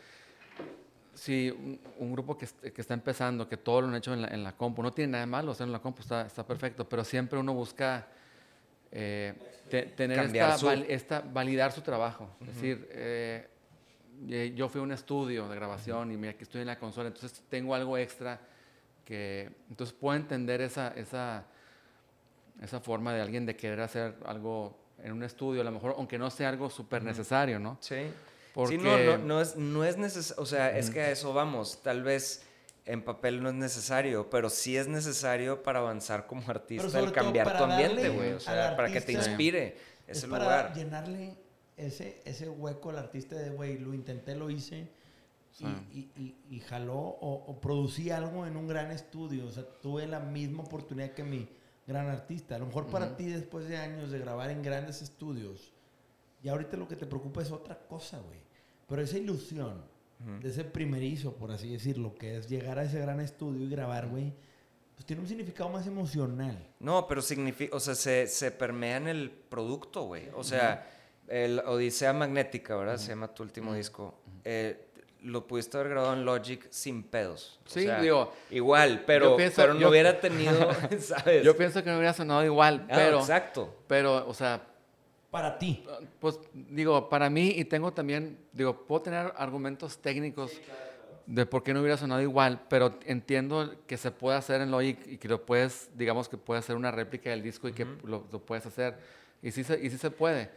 Pero no, no, pero, es que el proceso es parte de, o sea, por ejemplo, grabarlo en cinta tiene limitantes y esos limitantes te empujan, eh, o sea, eso es algo que muchos artistas hacen, se limitan. Este, es como el de la película de Lars von Trier, ¿no? Que se ponen tres reglas para ocho reglas, los no sé qué objetos. Es un proceso artístico porque con tanta opción te haces un mugrero. Entonces, eh, eh, o sea, tal vez el Logic no, o sea, el producto no hubiera sido el mismo, güey Sí, o sea. La intención es diferente. Ajá, entiendo la, este, lo, que, lo que dices. Yo tengo ciertos argumentos como esos. Por ejemplo, el, el no poder perfeccionar las tomas, el, no poder este, hacer en cachitos, sino que tocar completa la batería de principio a fin, o el bajo, la guitarra. Eso le da un, digamos que un mood a todo el, a todo el track. Cambia el, el, sonido. A que si agarras el, el primer cachito y luego lo grabas y haces como un... Incluso en la voz es, lo más importante porque si grabas súper fragmentada, ya queda como un Frankenstein, así como... Ya no es O sea, yo prefiero ir, yo, yo prefiero escuchar a alguien que está a lo mejor no totalmente afinado, pero que está como que diciendo algo, hay un feeling ahí que me transmite algo más directo, más real. Pero qué disco, por ejemplo, paréntesis, qué disco me dirías que es así? O sea, que no es el tuyo ahorita que es grabado, pero que, que pues tú todos escuchas los, y Todos los de los 60, 70 o, o, algo de los 90 también. Incluso cuando ya había computadora también, cuando ya había que hacían cosas en grupos, no, no se abusaba tanto de esto, sino que era como, oye, está mal ahí la, la, toma, a lo mejor esto, bueno, déjalo, no pasa nada. Era como, o sea, no era como ahorita que es una obsesión, porque, y yo también la tengo porque me he hecho obsesivo, porque ahorita grabas en la compu una, una materia, entonces lo primero es, ah, está bien, pero veo que está fuera de la raya. Entonces, no, cuantízalo. Entonces, pum, lo cuantizas. Y luego, no, vamos a grabar el bajo. Pero pierde y luego, ¿sabes qué? Ay, no, está desafinado esta nota. No, Melodyne, pum, pon el bajo en tono. Y luego ya aparece cinte el bajo. No te das cuenta, pero ya aparece un cinte. Y la batería aparece caja de ritmos. Y luego grabas las guitarras. Oye, es que ese tallo no sé qué. No, quítalo, córtalo y déjalo el puro acorde. Y luego, entonces ya queda como. Lo deshumanizas. Si ajá. Y luego la voz, igual, le quitas la respiración, le quitas todo lo, lo que está de fondo de la palabra. Y queda queda como un cantante que suena igual al cantante de la rola anterior y como todos tienen el autotune, todos suenan exactamente igual. Entonces, claro. Y tú dices, no, es que yo no, lo, yo no lo voy a hacer. Pero ni una vez que entras a eso, no hay manera que lo que, o sea, lo pero terminas haciendo, terminas como...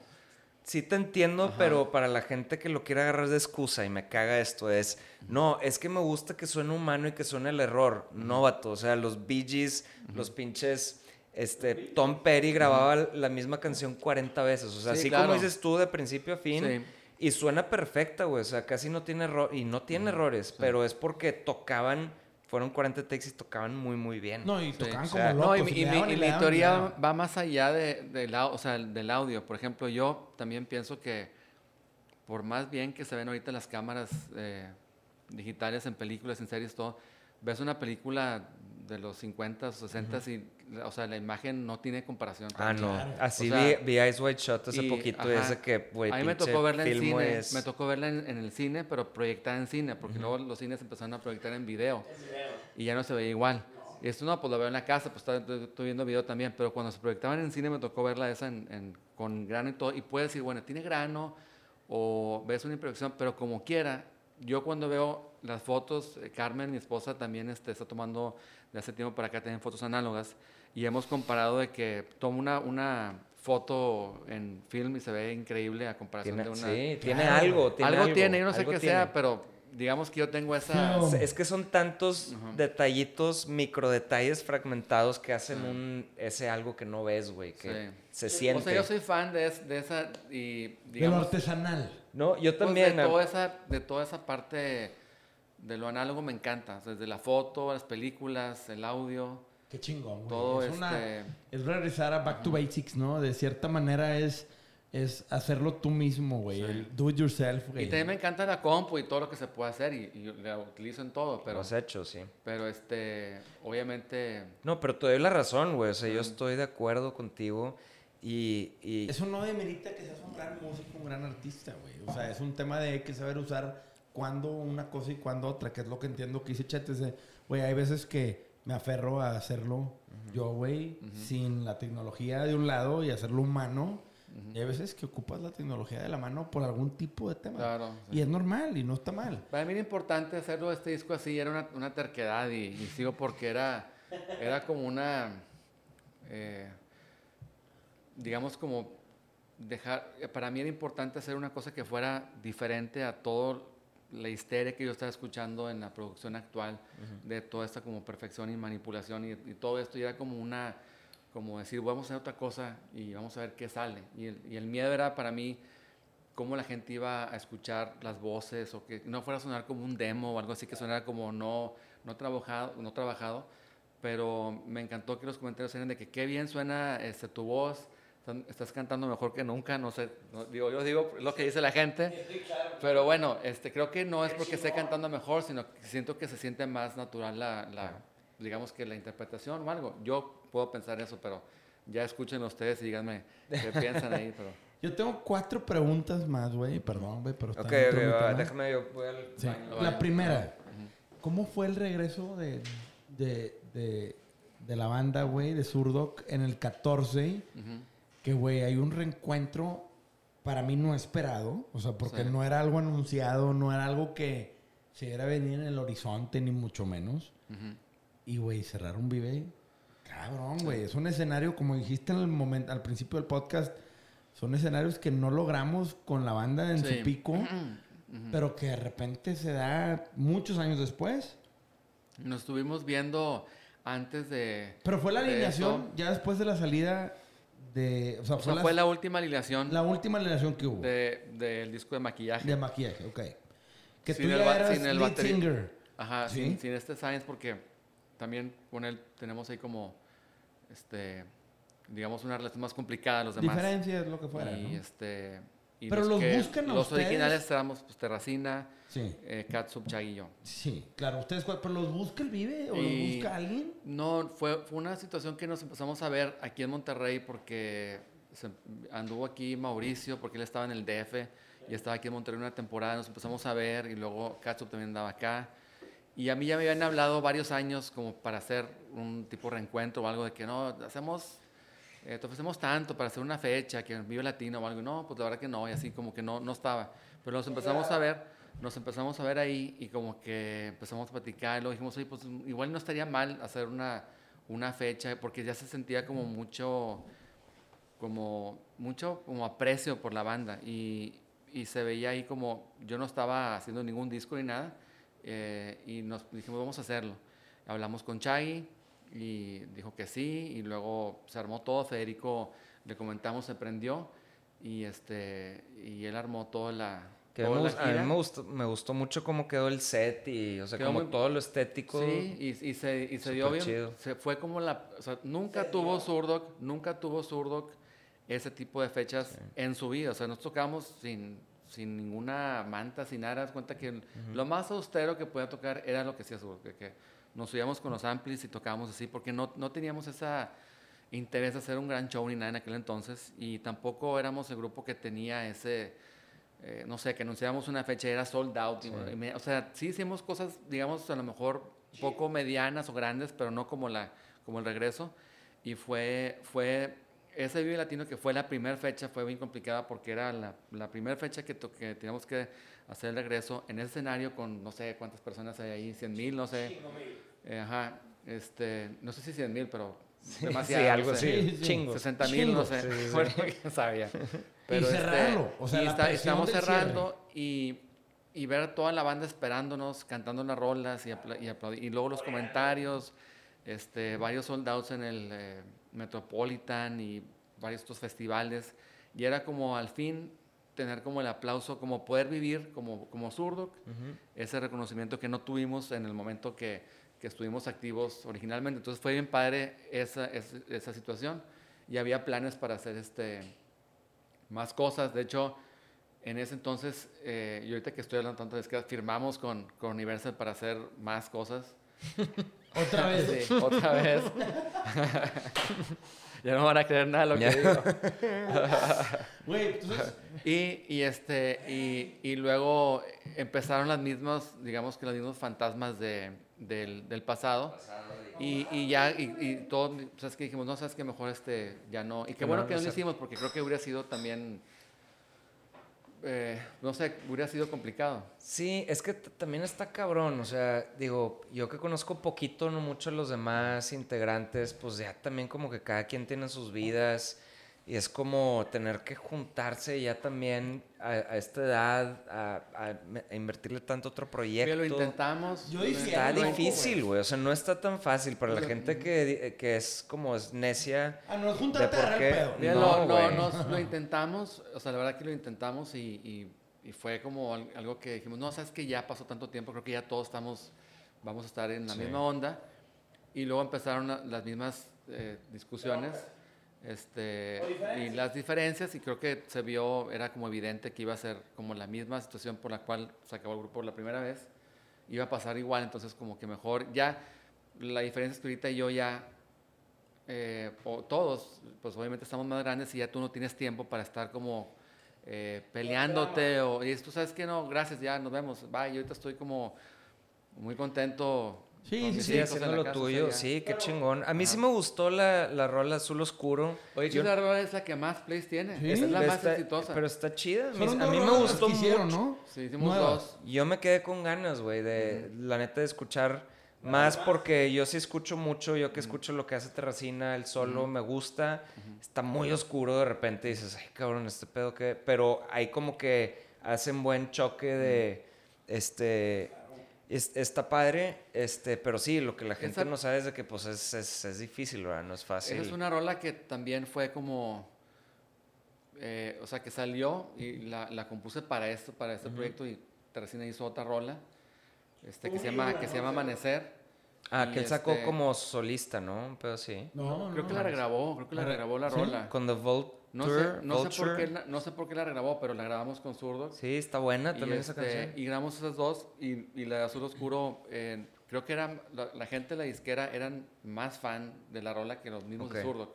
O sea, como que Zurdo que estaban así como que no, es que está, es que está como más, más baladosa. Y decía, no, es que está bien para ahorita.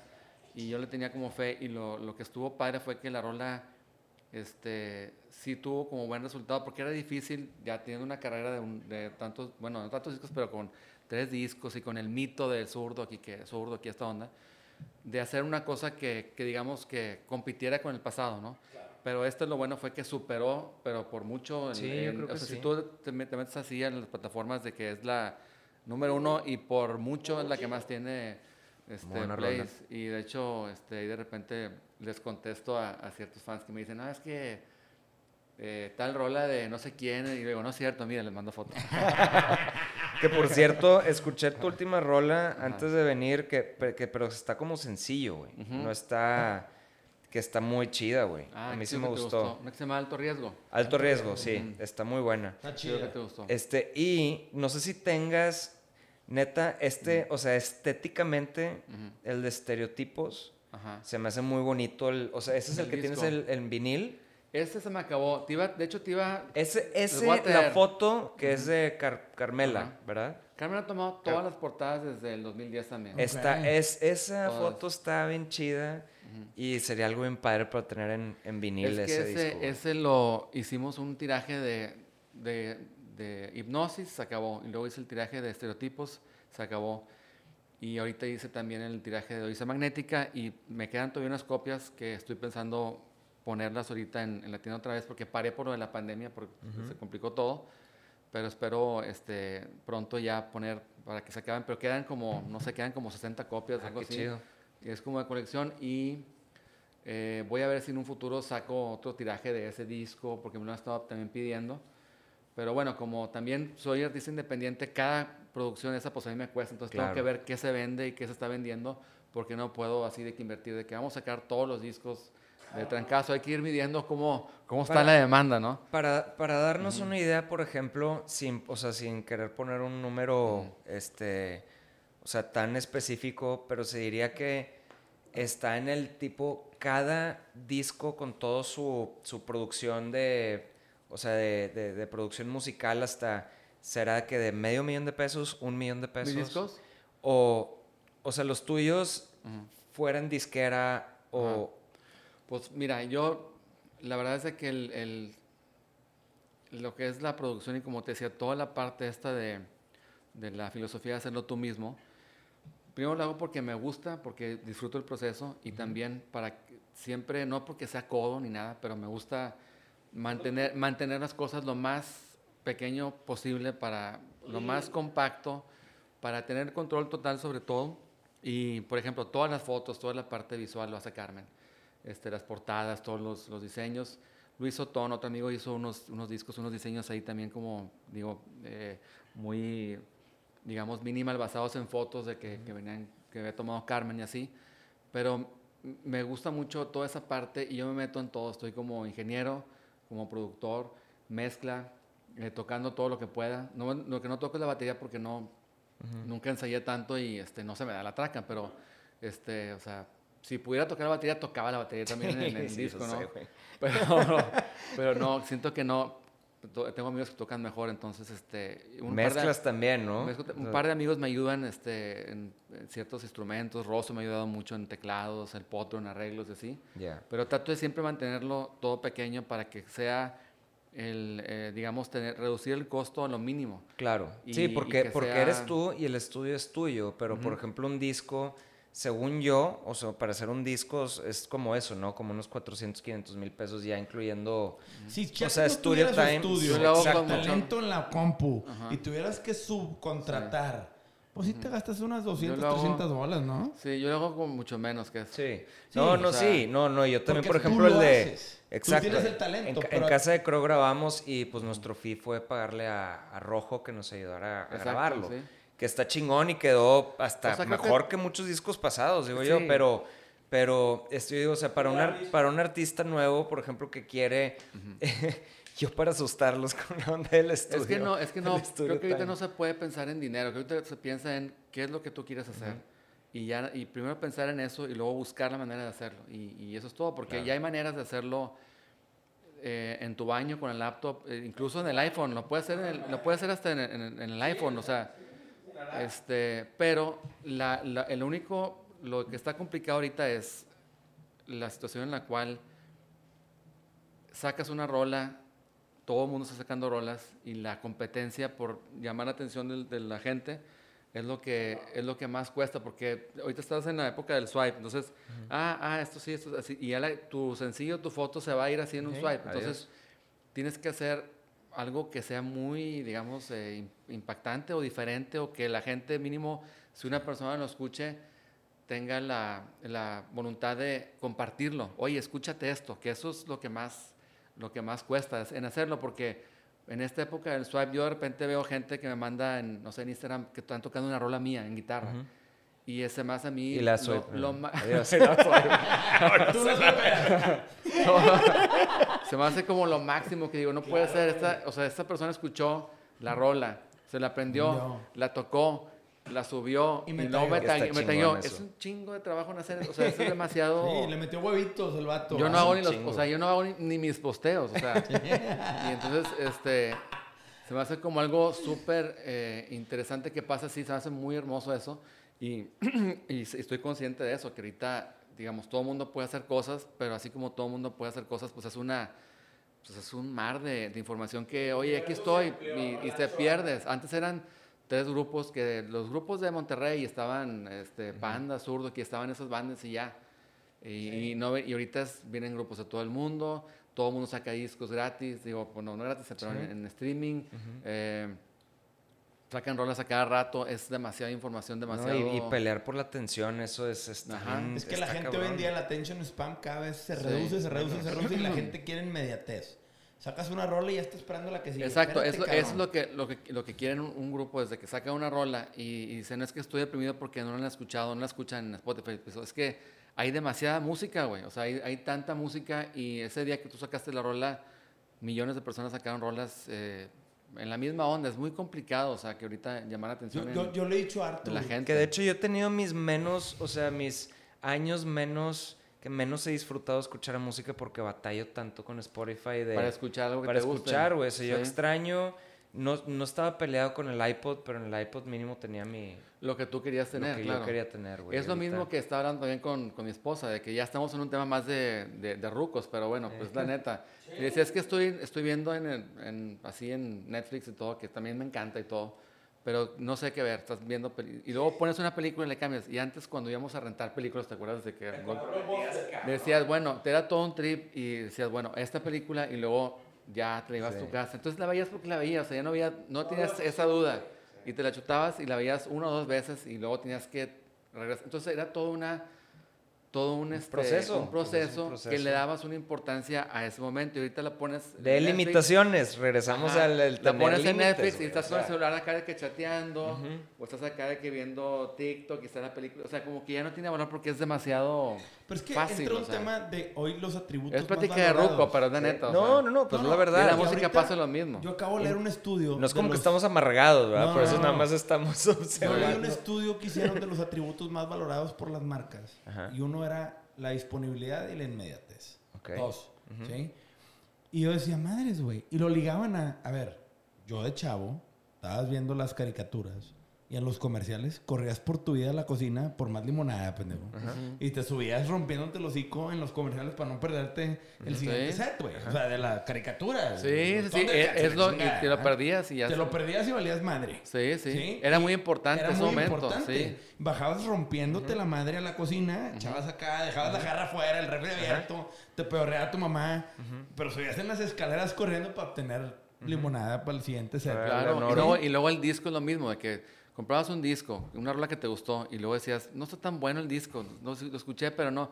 Pero dices, bueno, ya lo compré. Déjame darle tres vueltas más. A ver si este, y luego, no, oye, no está tan mal, la 3 está, está chida, y luego, oye, la 5 está, paso, ya lo escuchaste tres o cuatro veces.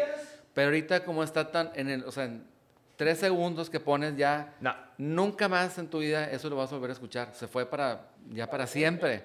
O sea, nunca lo vas a oír, a menos de que alguien te lo ponga. Por eso te decía de que, que alguien se tome la, la molestia oye, escucha esto, oye, yo lo puse, pero no lo peleé. No, sí, escúchalo, chécate las 5, güey. O escúchate en el minuto 6, pasa un creciendo. Y ahorita tenemos esa dificultad, que tenemos esa... Inmediatamente, todo lo queremos rápido la facilidad de llegar a todo el mundo, pero llegas, llegas a todo el mundo en silencio de alguna forma. O sea, no, no tienes no tiene ningún impacto. Porque todo el mundo está saturado de todo. El otro tema que veía en ese estudio eran las colaboraciones, cómo el unir fuerzas jala. Y tú, por ejemplo, lo hiciste con Zoé. Que esa era una de las preguntas que seguía. Tú en el Unplug de Zoé, que fue un Unplug muy exitoso, participas. Platícame un poco cómo fue esa participación. Porque la verdad es que, güey, para mí fue una gran sorpresa. Pero yo nunca entendí ese, ese trip yo, yo pensé que estabas en una rola nada más porque nunca vi, no lo vi completo, pero estás en todo, ¿verdad? O sea, sí, es que músico invitado. Tenemos una, digamos, una relación de muchos años. Antes del, del Unplug hay una rola que se llama Love que yo les produje. O sea, ellos tenían unas cosas grabadas y yo terminé de grabar acá. De hecho, Carmen, mi esposa, cantan los coros y grabé unas guitarras. Y, hice como la, digamos, como la, una... Tengo como, como crédito de coproductor en la rola esa, ¿no? Y este y salió la rola y les fue bien y como que hay una, digamos, una relación con ellos de muchos años. Cuando ellos empezaban, también seguro que andaba por ahí, este, eh, estábamos tocando, nos tocaba pues, vernos eh, y demás. Y con Guardiola, que estaba en Baja. Entonces hay una relación ahí de, de, amigos y todo esto y como una apreciación, ¿no? Entonces, ahorita para el Unplug ellos quieren hacer como, como quieren como sumar, tener amigos que le ayudaran a, a tener como un arreglo más complicado que su combo. O sea, tener como más, este, no, no complicado porque yo estoy tocando algo complicado, sino por tener más manos, pues, ¿no? Y pensaron en tenerme ahí para, para aportar en algo en rolas y, y, pues fui así con, como, con la idea de que, bueno, vamos a ver qué hacemos y luego vamos a meter piano acá y luego voy a agarrar una guitarra acá. Y luego y aquí tenemos una mandolina, pues pásame la mandolina y luego pues yo toco esto y como todo así muy casual, ¿no? Este, vamos a meter lo que fuera quedando en, las rolas y, y, se fue como embonando y estuvimos ensayando no sé si dos o tres meses en, ahí en ajá, un buen, unos dos meses, yo creo que, creo como, como dos meses ahí en, el DF estuve viviendo y, y, fue un proceso como divertido, o sea, como fue una época de, de, pues de mucha energía dentro de la banda, o sea, como que pasaron muchas cosas así, estaba... Fue una buena época, digamos. Pues fue un buen resultado para ellos y yo creo que tú fuiste parte de ese gran y nos la pasamos muy bien y, fue un, y luego de ahí salió el disco y eh, eh, hicimos la gira, hicimos un chorro de, fechas por todos lados realmente. ¿Y, tú te fuiste y yo estaba abriendo, yo estaba abriendo todos los shows ah, también. ¿Tú abrías los shows? Y yo me abría, eh, iba tocando solo, iba con guitarra acústica, también me acompañaba Yamil. ¿En qué disco estabas ahí? Eres en Hipnosis. Hipnosis. Ajá. Pero por ejemplo en el Unplugged, también Denise de Hello Seahorse está ahí. Denise igual, y estaban también alguien que cantara y ya sabían que este Yamil había eh, sido el productor del disco de Hello Seahorse y le hizo, y está esta chava Denise, como que la habían ubicado y la conocían, y le invitaron también. Y este, Yamil también había hecho unas rolas con Zoe, producción, y, y, como que ahí embonó, y éramos pues puros amigos haciendo esa, eh, ese disco, y estuvo, estuvo padre, estuvo padre hacerlo. Y ya, pero venía de una, digamos, de una relación muy larga, de muchos años. Pero esa colaboración te da también la oportunidad de abrir una gira para Zoe cuando Zoe está en su pico, güey. Sí, y tú estuvo padre. solista y estuvo chido, ¿no? estuvo muy bien. Sí, porque era, digo, yo, yo fue difícil porque era hacer un show muy compacto de que yo con la guitarra. Pero también eso me ayudó muchísimo después en mi set hacer rolas también acústicas solo, de que hay unas rolas, que, hay una, por decir la de querer, me lamentaba siempre con grupo y era como que me daba, me daba, digamos, más nervios subirme solo en la escena con la acústica, ¿no? Pero ya con eso era de que tocábamos en, en, en todos lados, en Colombia, en todas partes, ¿no? Sí, sí, Por todo México y... En, ajá, Perú, fuimos a todos lados. Y ya, y siempre hacía el show ese con la guitarra acústica, me acompañaba Yamil y Sánchez en otras rolas ahí, pero era muy como solitario. Y me ayudó también como mucho en la confianza esa de, en vivo, o sea, como ya de hacerlo y poder... O sea, fue un aprendizaje también. Fue como un aprendizaje, ajá, de, hacerlo de esa forma, porque no había otra de que pues, tenía que tomar la oportunidad porque se veía que era un buen gig, porque iba mucha gente a los shows y demás. Y este... Ellos cortaban muchos boletos, ¿no?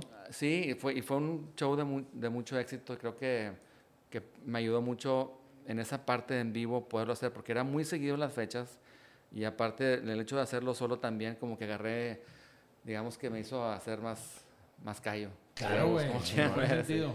Sí, no, qué chido, porque ese tema de las colaboraciones, digo, obviamente en el Chetes 20, invitas a mucha gente a llegar a ti de, de, esta época y haces un chingo de colaboraciones, güey, en el Chetes 20, güey. O sea, la neta está bien chingón que te rodeas de muchas amistades que te acompañan en este. sí, este gente que ha estado en la carrera, gente que, han hecho. Carla grabó la rola esta de, de. Carla Morrison grabó la de Que me maten. Y yo, yo no la conocía, pero vi que estaba ya despuntando, que era como. No sé qué año fue, que era como el número uno, así que era todo el mundo la está escuchando. Y grabó esa rola, entonces fue como, ah, wow, qué padre que la, la grabaste. Luego la conocí en Guadalajara. Y dijo, oye, pues ya para esto te invito a cantar la rola. Y obviamente a Meme, que también hemos hecho la rola juntos, Guardiola. Este, pues gente que ha estado involucrada de alguna forma u otra en, en mi carrera este Jay, que también hemos hecho cosas juntos, uno de Morrissey, que también, ya les, no sé si les platico eso.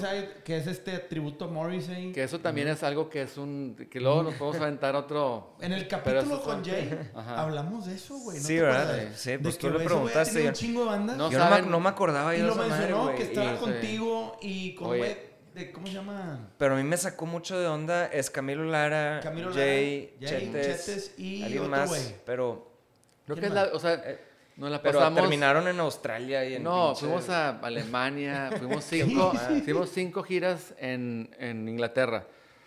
O sea, conozco toda Inglaterra ya, que nunca había ido. conozco todo. Gracias a esa madre. Creo que conozco más Inglaterra que Estados Unidos, sí, conozco todo, así ya. Fuimos a todos lados.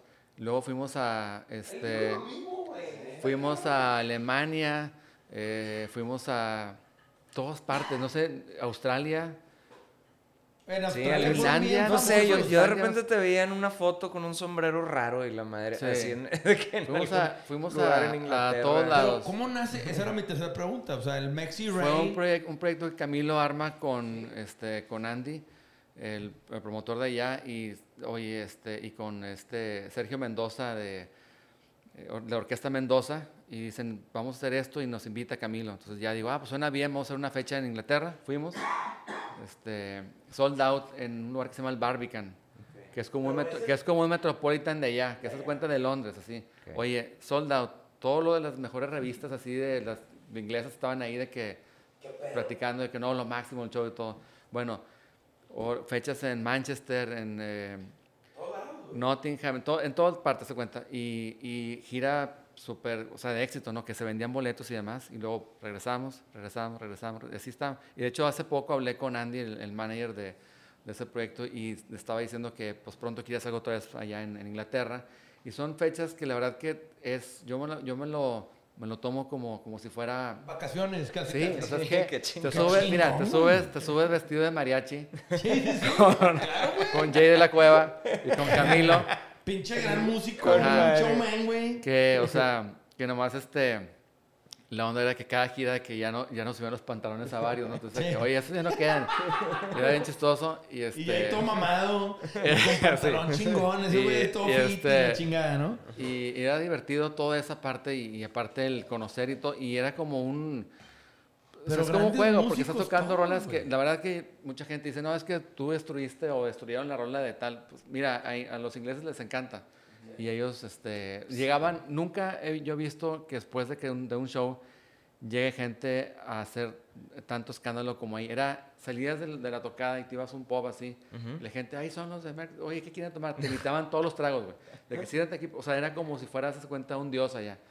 Era ¿Y, era raza latina o era raza...? No, eran puros ingleses. Neta. Puros ingleses los que, los que ¿Sabes qué? Qué raro eso también lo No, lo raro, lo raro es de que la cuestión aquí era de que el, público... Ya hay ahorita también que salió el disco, que ya pasó, digamos que su, su etapa de eh, de hate o lo que sea, y la gente lo ve con otros ojos, que así son no sé cuántos años, cinco años, no sé cuánto tiene, pero ya hay más comentarios positivos de gente, de latinos o gente de mexicanos que llegan y dicen, oye, está chido el disco y suben rolas, pero en un principio eran, eran la mayor parte eran negativos en, la gente de acá, pero los ingleses lo, lo aman, de hecho, mucha gente sabe, pero este Iggy Pop tiene un programa en la, en la BBC, este, y, puso una rola y habló de la rola que canto yo. Y dice, oye, él canta increíble, no sé qué. Y lo dice hip hop.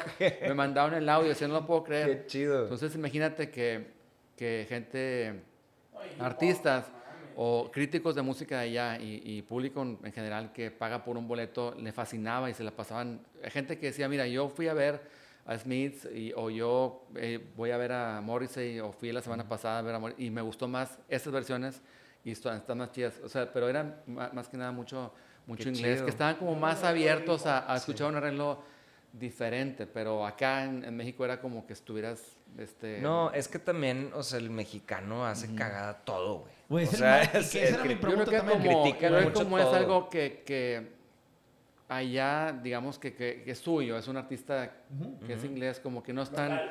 lo ven como más curioso que alguien de fuera le esté haciendo un homenaje. Sí, es como si un gringo llegara a hacerle homenaje a Café Tacuba, güey, pues va a ser Exactamente, sí, exacto. Sí, ¿no? Este... pero, pero, también se la rifaron, güey. Vale, vale hablar de un poco del riesgo y de los huevos de hacerlo. Como pues, Mexas, pues mira, a un grupo inglés, güey, o a un artista inglés, perdón. Pero, güey, lo hicieron muy bien. Se, hizo primero el, se hizo primero el, el, la gira y nos gustó y luego después dijimos, hay que hacer un disco. Y el disco también, otra historia que no mucha gente sabe, es que el disco debutó en el Billboard, los charts Billboard de Inglaterra, en el top 10. O sea, que, y eso no es como una cosa que sea como, ¿por qué en un artista latino, por más bien que te vaya a debutar en el, en el, en el Billboard en, Inglaterra, pues que no es como... Fue, Camilo, güey, es disquero, últimamente es disquero ese cabrón. Yo le digo, yo le digo, Camilo es disquero, güey, yo siempre le digo a Camilo, yo siempre digo a Camilo que es un genio de marketing, la verdad que yo nunca, yo nunca se me había ocurrido un, un proyecto así y este, y el concepto lo traía él y todo estaba, digo yo, de, digo, en la, parte musical y en, la parte musical y demás, pero una cosa que yo ni, o sea, sí conozco a Smiths, pero no conozco todas las rolas, no, no son como para mí este, la banda más importante. cinco y ya. Exactamente. Entonces para mí no, no estaba destruyendo ninguna rola, era como hacer un, un arreglo de alguna rola eh, como cualquier pues es un gig, güey. O sea, es un, gig, de que, güey, haz esto, te voy a pagar, va. Y, estuvo chido. Y la verdad que yo le tengo mucho cariño. Digan lo que digan. O sea, si alguien dice, es que lo decís que bueno, yo me la pasé increíble. Sé que Jay se la pasó increíble. Ceci se la pasó increíble. Camilo también. O sea, todos. Y cuando nos vemos, es hace cuenta que lo más divertido que he vivido en una banda ha sido eso. qué chingón. Ajá. El qué chingón, güey. No sabes, este... Que ella habló muy bien de ese proyecto y también dijo, güey, fue algo inesperado. Y Nos la pasamos increíble y, o sea, era... De verdad que ha sido para mí lo, lo más... Lo más divertido, lo, lo más padre de, de, estar en una banda. O sea, porque todo era estar... Es que como no estás con la presión de, de ser tu proyecto, como que lo, lo vives de otra manera, no sé y luego estar conociendo lugares diferentes. Y luego voltear a ver a Camilo vestido de mariachi. O sea, máximo. Pero Inglaterra, Australia y con que rodeado de gente en un proyecto donde vale madre, le pasa lo que pasa. O sea, también sin esta losa del pipila, güey, de la presión de generar la no, Sí, pero. Vamos a darle, pase lo que pase. No, pero oye, es que la gente cantando las rolas en español, güey. O sea, con, o sea, con de las melodías de, ajá, coreándolas con las letras que nosotros le pusimos. Y veíamos, hay un lugar en Manchester que es muy mítico, no me acuerdo cómo se llama, creo que se llama Gorillaz el lugar, que ahí tocaban este, Oasis y este, Smiths y todo, que es como un lugar que tocaban todas las bandas. Bueno, ahí fuimos a tocar y estaba la gente vuelta loca cantando todas las rolas y de una forma se cuenta que era o sea, como estar en la cima en, en tu mejor momento, así en tu banda acá, o sea.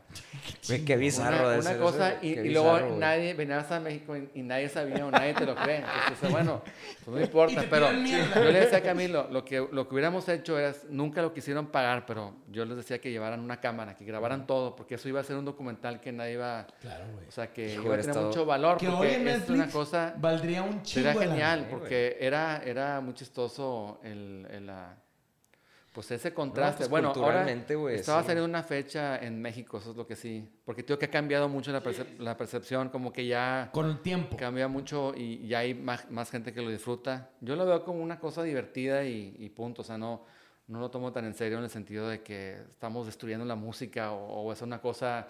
Ni, ni, es lo mejor que he hecho en mi vida ni nada. Simplemente es, es lo que es y nos lo pasamos increíble y pienso que es algo distinto. Eso sí me gusta, que son covers de una forma distinta y eso sí no va a cambiar nunca mi opinión porque escucho este, covers de otros artistas que son iguales, ¿no? Y ese está como que tiene un twist ahí. está trae y aparte trae mucho talento detrás. Yo lo que sí valoro de ese grupo y de ese gig es que, güey, la cantidad de talento que hay detrás mucha gente no sabe, güey, pero está cabrón ese mix que le pusieron de un Chetes con un Jay, con un campeón. No, el Jay es un animal en el escenario, o sea, es, un animal, o sea, de repente se ponía a cantar la bamba de una forma impresionante, con un solo así de la nada. Y la gente se volvía loca y yo nomás en el bajo y viendo. es increíble. no, no, ese güey está cabrón. No, y ahí es un animal. Y, y, ahí también, este, incluso en la última gira se puso a tocar batería también. Es una cosa impresionante tocar con él. pero, pero es que de eso se trata también, pasártela bien y que sea algo divertido. Exacto. Y sea gente, o sea, no sé por qué hay eh, pero el hay, hay, público que se lo toma muy en serio, güey. Exactamente. No entiendo por qué Exacto. se lo toman tan en serio. Yo, yo, yo, veo este proyecto y ahorita que, que Chetes lo confirma, Jay lo dijo, es, güey, a ver. Digo, ese güey tiene una carrera y es un animal en el escenario, es un uh multiinstrumental, es un vato que, güey, llena cualquier escenario que quieras, güey. Pero esa combinación de, y ahorita lo dices, güey, el no tenerle miedo a nada, Sí. Pues es pasártela bien. Pasártela y, y como dices tú también, no tomártelo tan en serio las cosas. es, este, es como eh, realmente pasarla chido y, y, no es así el, el, fin del mundo tocar unos covers de, de Morrissey o de, o de Smiths, ¿no? Incluso Morrissey también o sea, conoce la banda, lo, lo digamos que lo, lo validó. Lo validó y como que se, se confirmó como fan o algo así. Pasaron cosas muy interesantes, o sea, cosas así eh, que nunca hubiera imaginado, conocer mucha gente y, no sé, son puro, para mí han sido puros buenos recuerdos y el hate que hubo en, un principio y demás, que es lo que hablábamos tú en, un punto, al principio, antes de la entrevista que decíamos de, de lo de sell out y toda esa onda, ah, Que, que realmente tú no puedes hacer nada sin que te critiquen. O sea, siempre te van a criticar por más bueno, o sea, hagas lo que hagas, siempre va, alguien no existe, no hay porque tú vas a estar ahí, o sea, lo, lo, que pongas siempre van a poder opinar bien o mal. Entonces, creo que tú tienes que tenerlo eso y, y decir, bueno, para mí el proceso es importante, yo hice lo mejor que, que pude las cosas, a mí me gusta esto, eso es lo que yo hago y, y, ya estás tú seguro de esa forma y ya van a venir críticas y tú lo vas a hacer como, como una crítica más y no te vas, no vas a tener esa inseguridad de que te van a Me imagino que tú ya ni, ni escuchas críticas ni lees comentarios. No, sí las escucho porque digo, te llegan y te ven y o sea, te llegan y las tienes ahí enfrente de ti todo el día, ¿no? Y, este, y también no es como que no, yo, eh, es como digo las cosas y no me importa, o sea, sí tienes, digamos, el, el, corazón, o sea, hablando de alguna forma también como, ya digo, has, has aprendido, aprendido con el tiempo a no estresarme o no tomarlo tan en serio pero cada vez es más como ya, ya sé cómo son las cosas y ya sé que van a decir cosas buenas o malas, pero en, en perspectiva siempre han sido más buenas los comentarios que, que, malos. Entonces, entonces este, lo tengo muy claro eso y no hay nada que, se pueda hacer, porque obviamente te pones tú ahí, como te decía, eh, desnudo a que te juzguen. O sea, hacer, hacer, música es eso, ¿no? Ponerte tú ahí a, a, que alguien diga, no, a mí no me gustó, o no, yo no lo entendí, o eso, lo que sea. Pero... Nada más, Chete, si quisiera cerrar este, decirnos qué sigue para Chete. Estás hablando de unas rolas. Ahorita hablaste de que estás Estoy grabando unas rolas y eh, terminé una rola acústica, pero voy a sacar dos, se me hace juntas. Una que tengo ahí como más ruidosa y se me hizo como padre sacar dos. Espero acabarlas este, pues ya en una semana, algo así. Y ahorita a ver cuándo las puedo sacar así lo más pronto posible, que estén en plataformas y sacando como música todo el año, porque ahorita no hay mucho plan para hacer shows. Ahorita yo no me quiero aventar a probar cómo va todo esto de los autoconciertos y eso, porque no sé cómo esté la onda, pero tengo muchas ganas de tocar y también, este, digamos que mi cuenta bancaria también necesita ya cartera, este, empezar a trabajar, o sea, no puedo pues estar viendo de, ahí de los ahorros tanto tiempo y estamos ya que se empieza a mover. Y sí extraño también pues toda esa parte, la banda, con, todos, los, eh, todos los músicos y eh, la gente y extraño también esa parte, esa como actividad, entonces espero que es otro mindset, como dices Otro mindset, estar en eso. Espero que se pueda hacer lo más... Yo por mí mañana me ponía a tocar, pero no, no he podido como encontrar la forma de hacerlo. No ha habido propuestas así sólidas de, de hacer algo que sea... Eh, que me pueda arriesgar a hacerlo. Entonces espero que, espero que pronto. Pues ir sacando rolas ahorita lo que resta del año y este... Y ver este... y, y no sé, hacer música, ¿no? Básicamente. chido. Pues ya saldrán toquines y pues qué bueno que sigues. La invitación a hacer los live sigue en vivo para chetes. Vamos a hacer online y hacemos algo también después, algo, algo juntos. Sí, sí, estaría chido. Estaría chingón, güey. Estaría chido. Sí, yo siempre he tenido ganas de hacer algo contigo porque sé que eres muy, muy clavado. Y este, sí, estaría bueno, invitamos a Ustedes dos juntos serían una pinche bomba de piquines. Los güeyes más piquis en la historia en un estudio. la neta estaría chingón, güey. Este, dos grandes músicos chetes. Te agradecemos un montón estas historias, toda esta apertura y todas esas anécdotas que nos cuentas. Esto fue un capítulo más de Sellout, el podcast de Nero Pasión con Chetes. Muchas gracias, Chetes. All right. Saludos. Saludos. Espero que les haya gustado. Saludos a todos.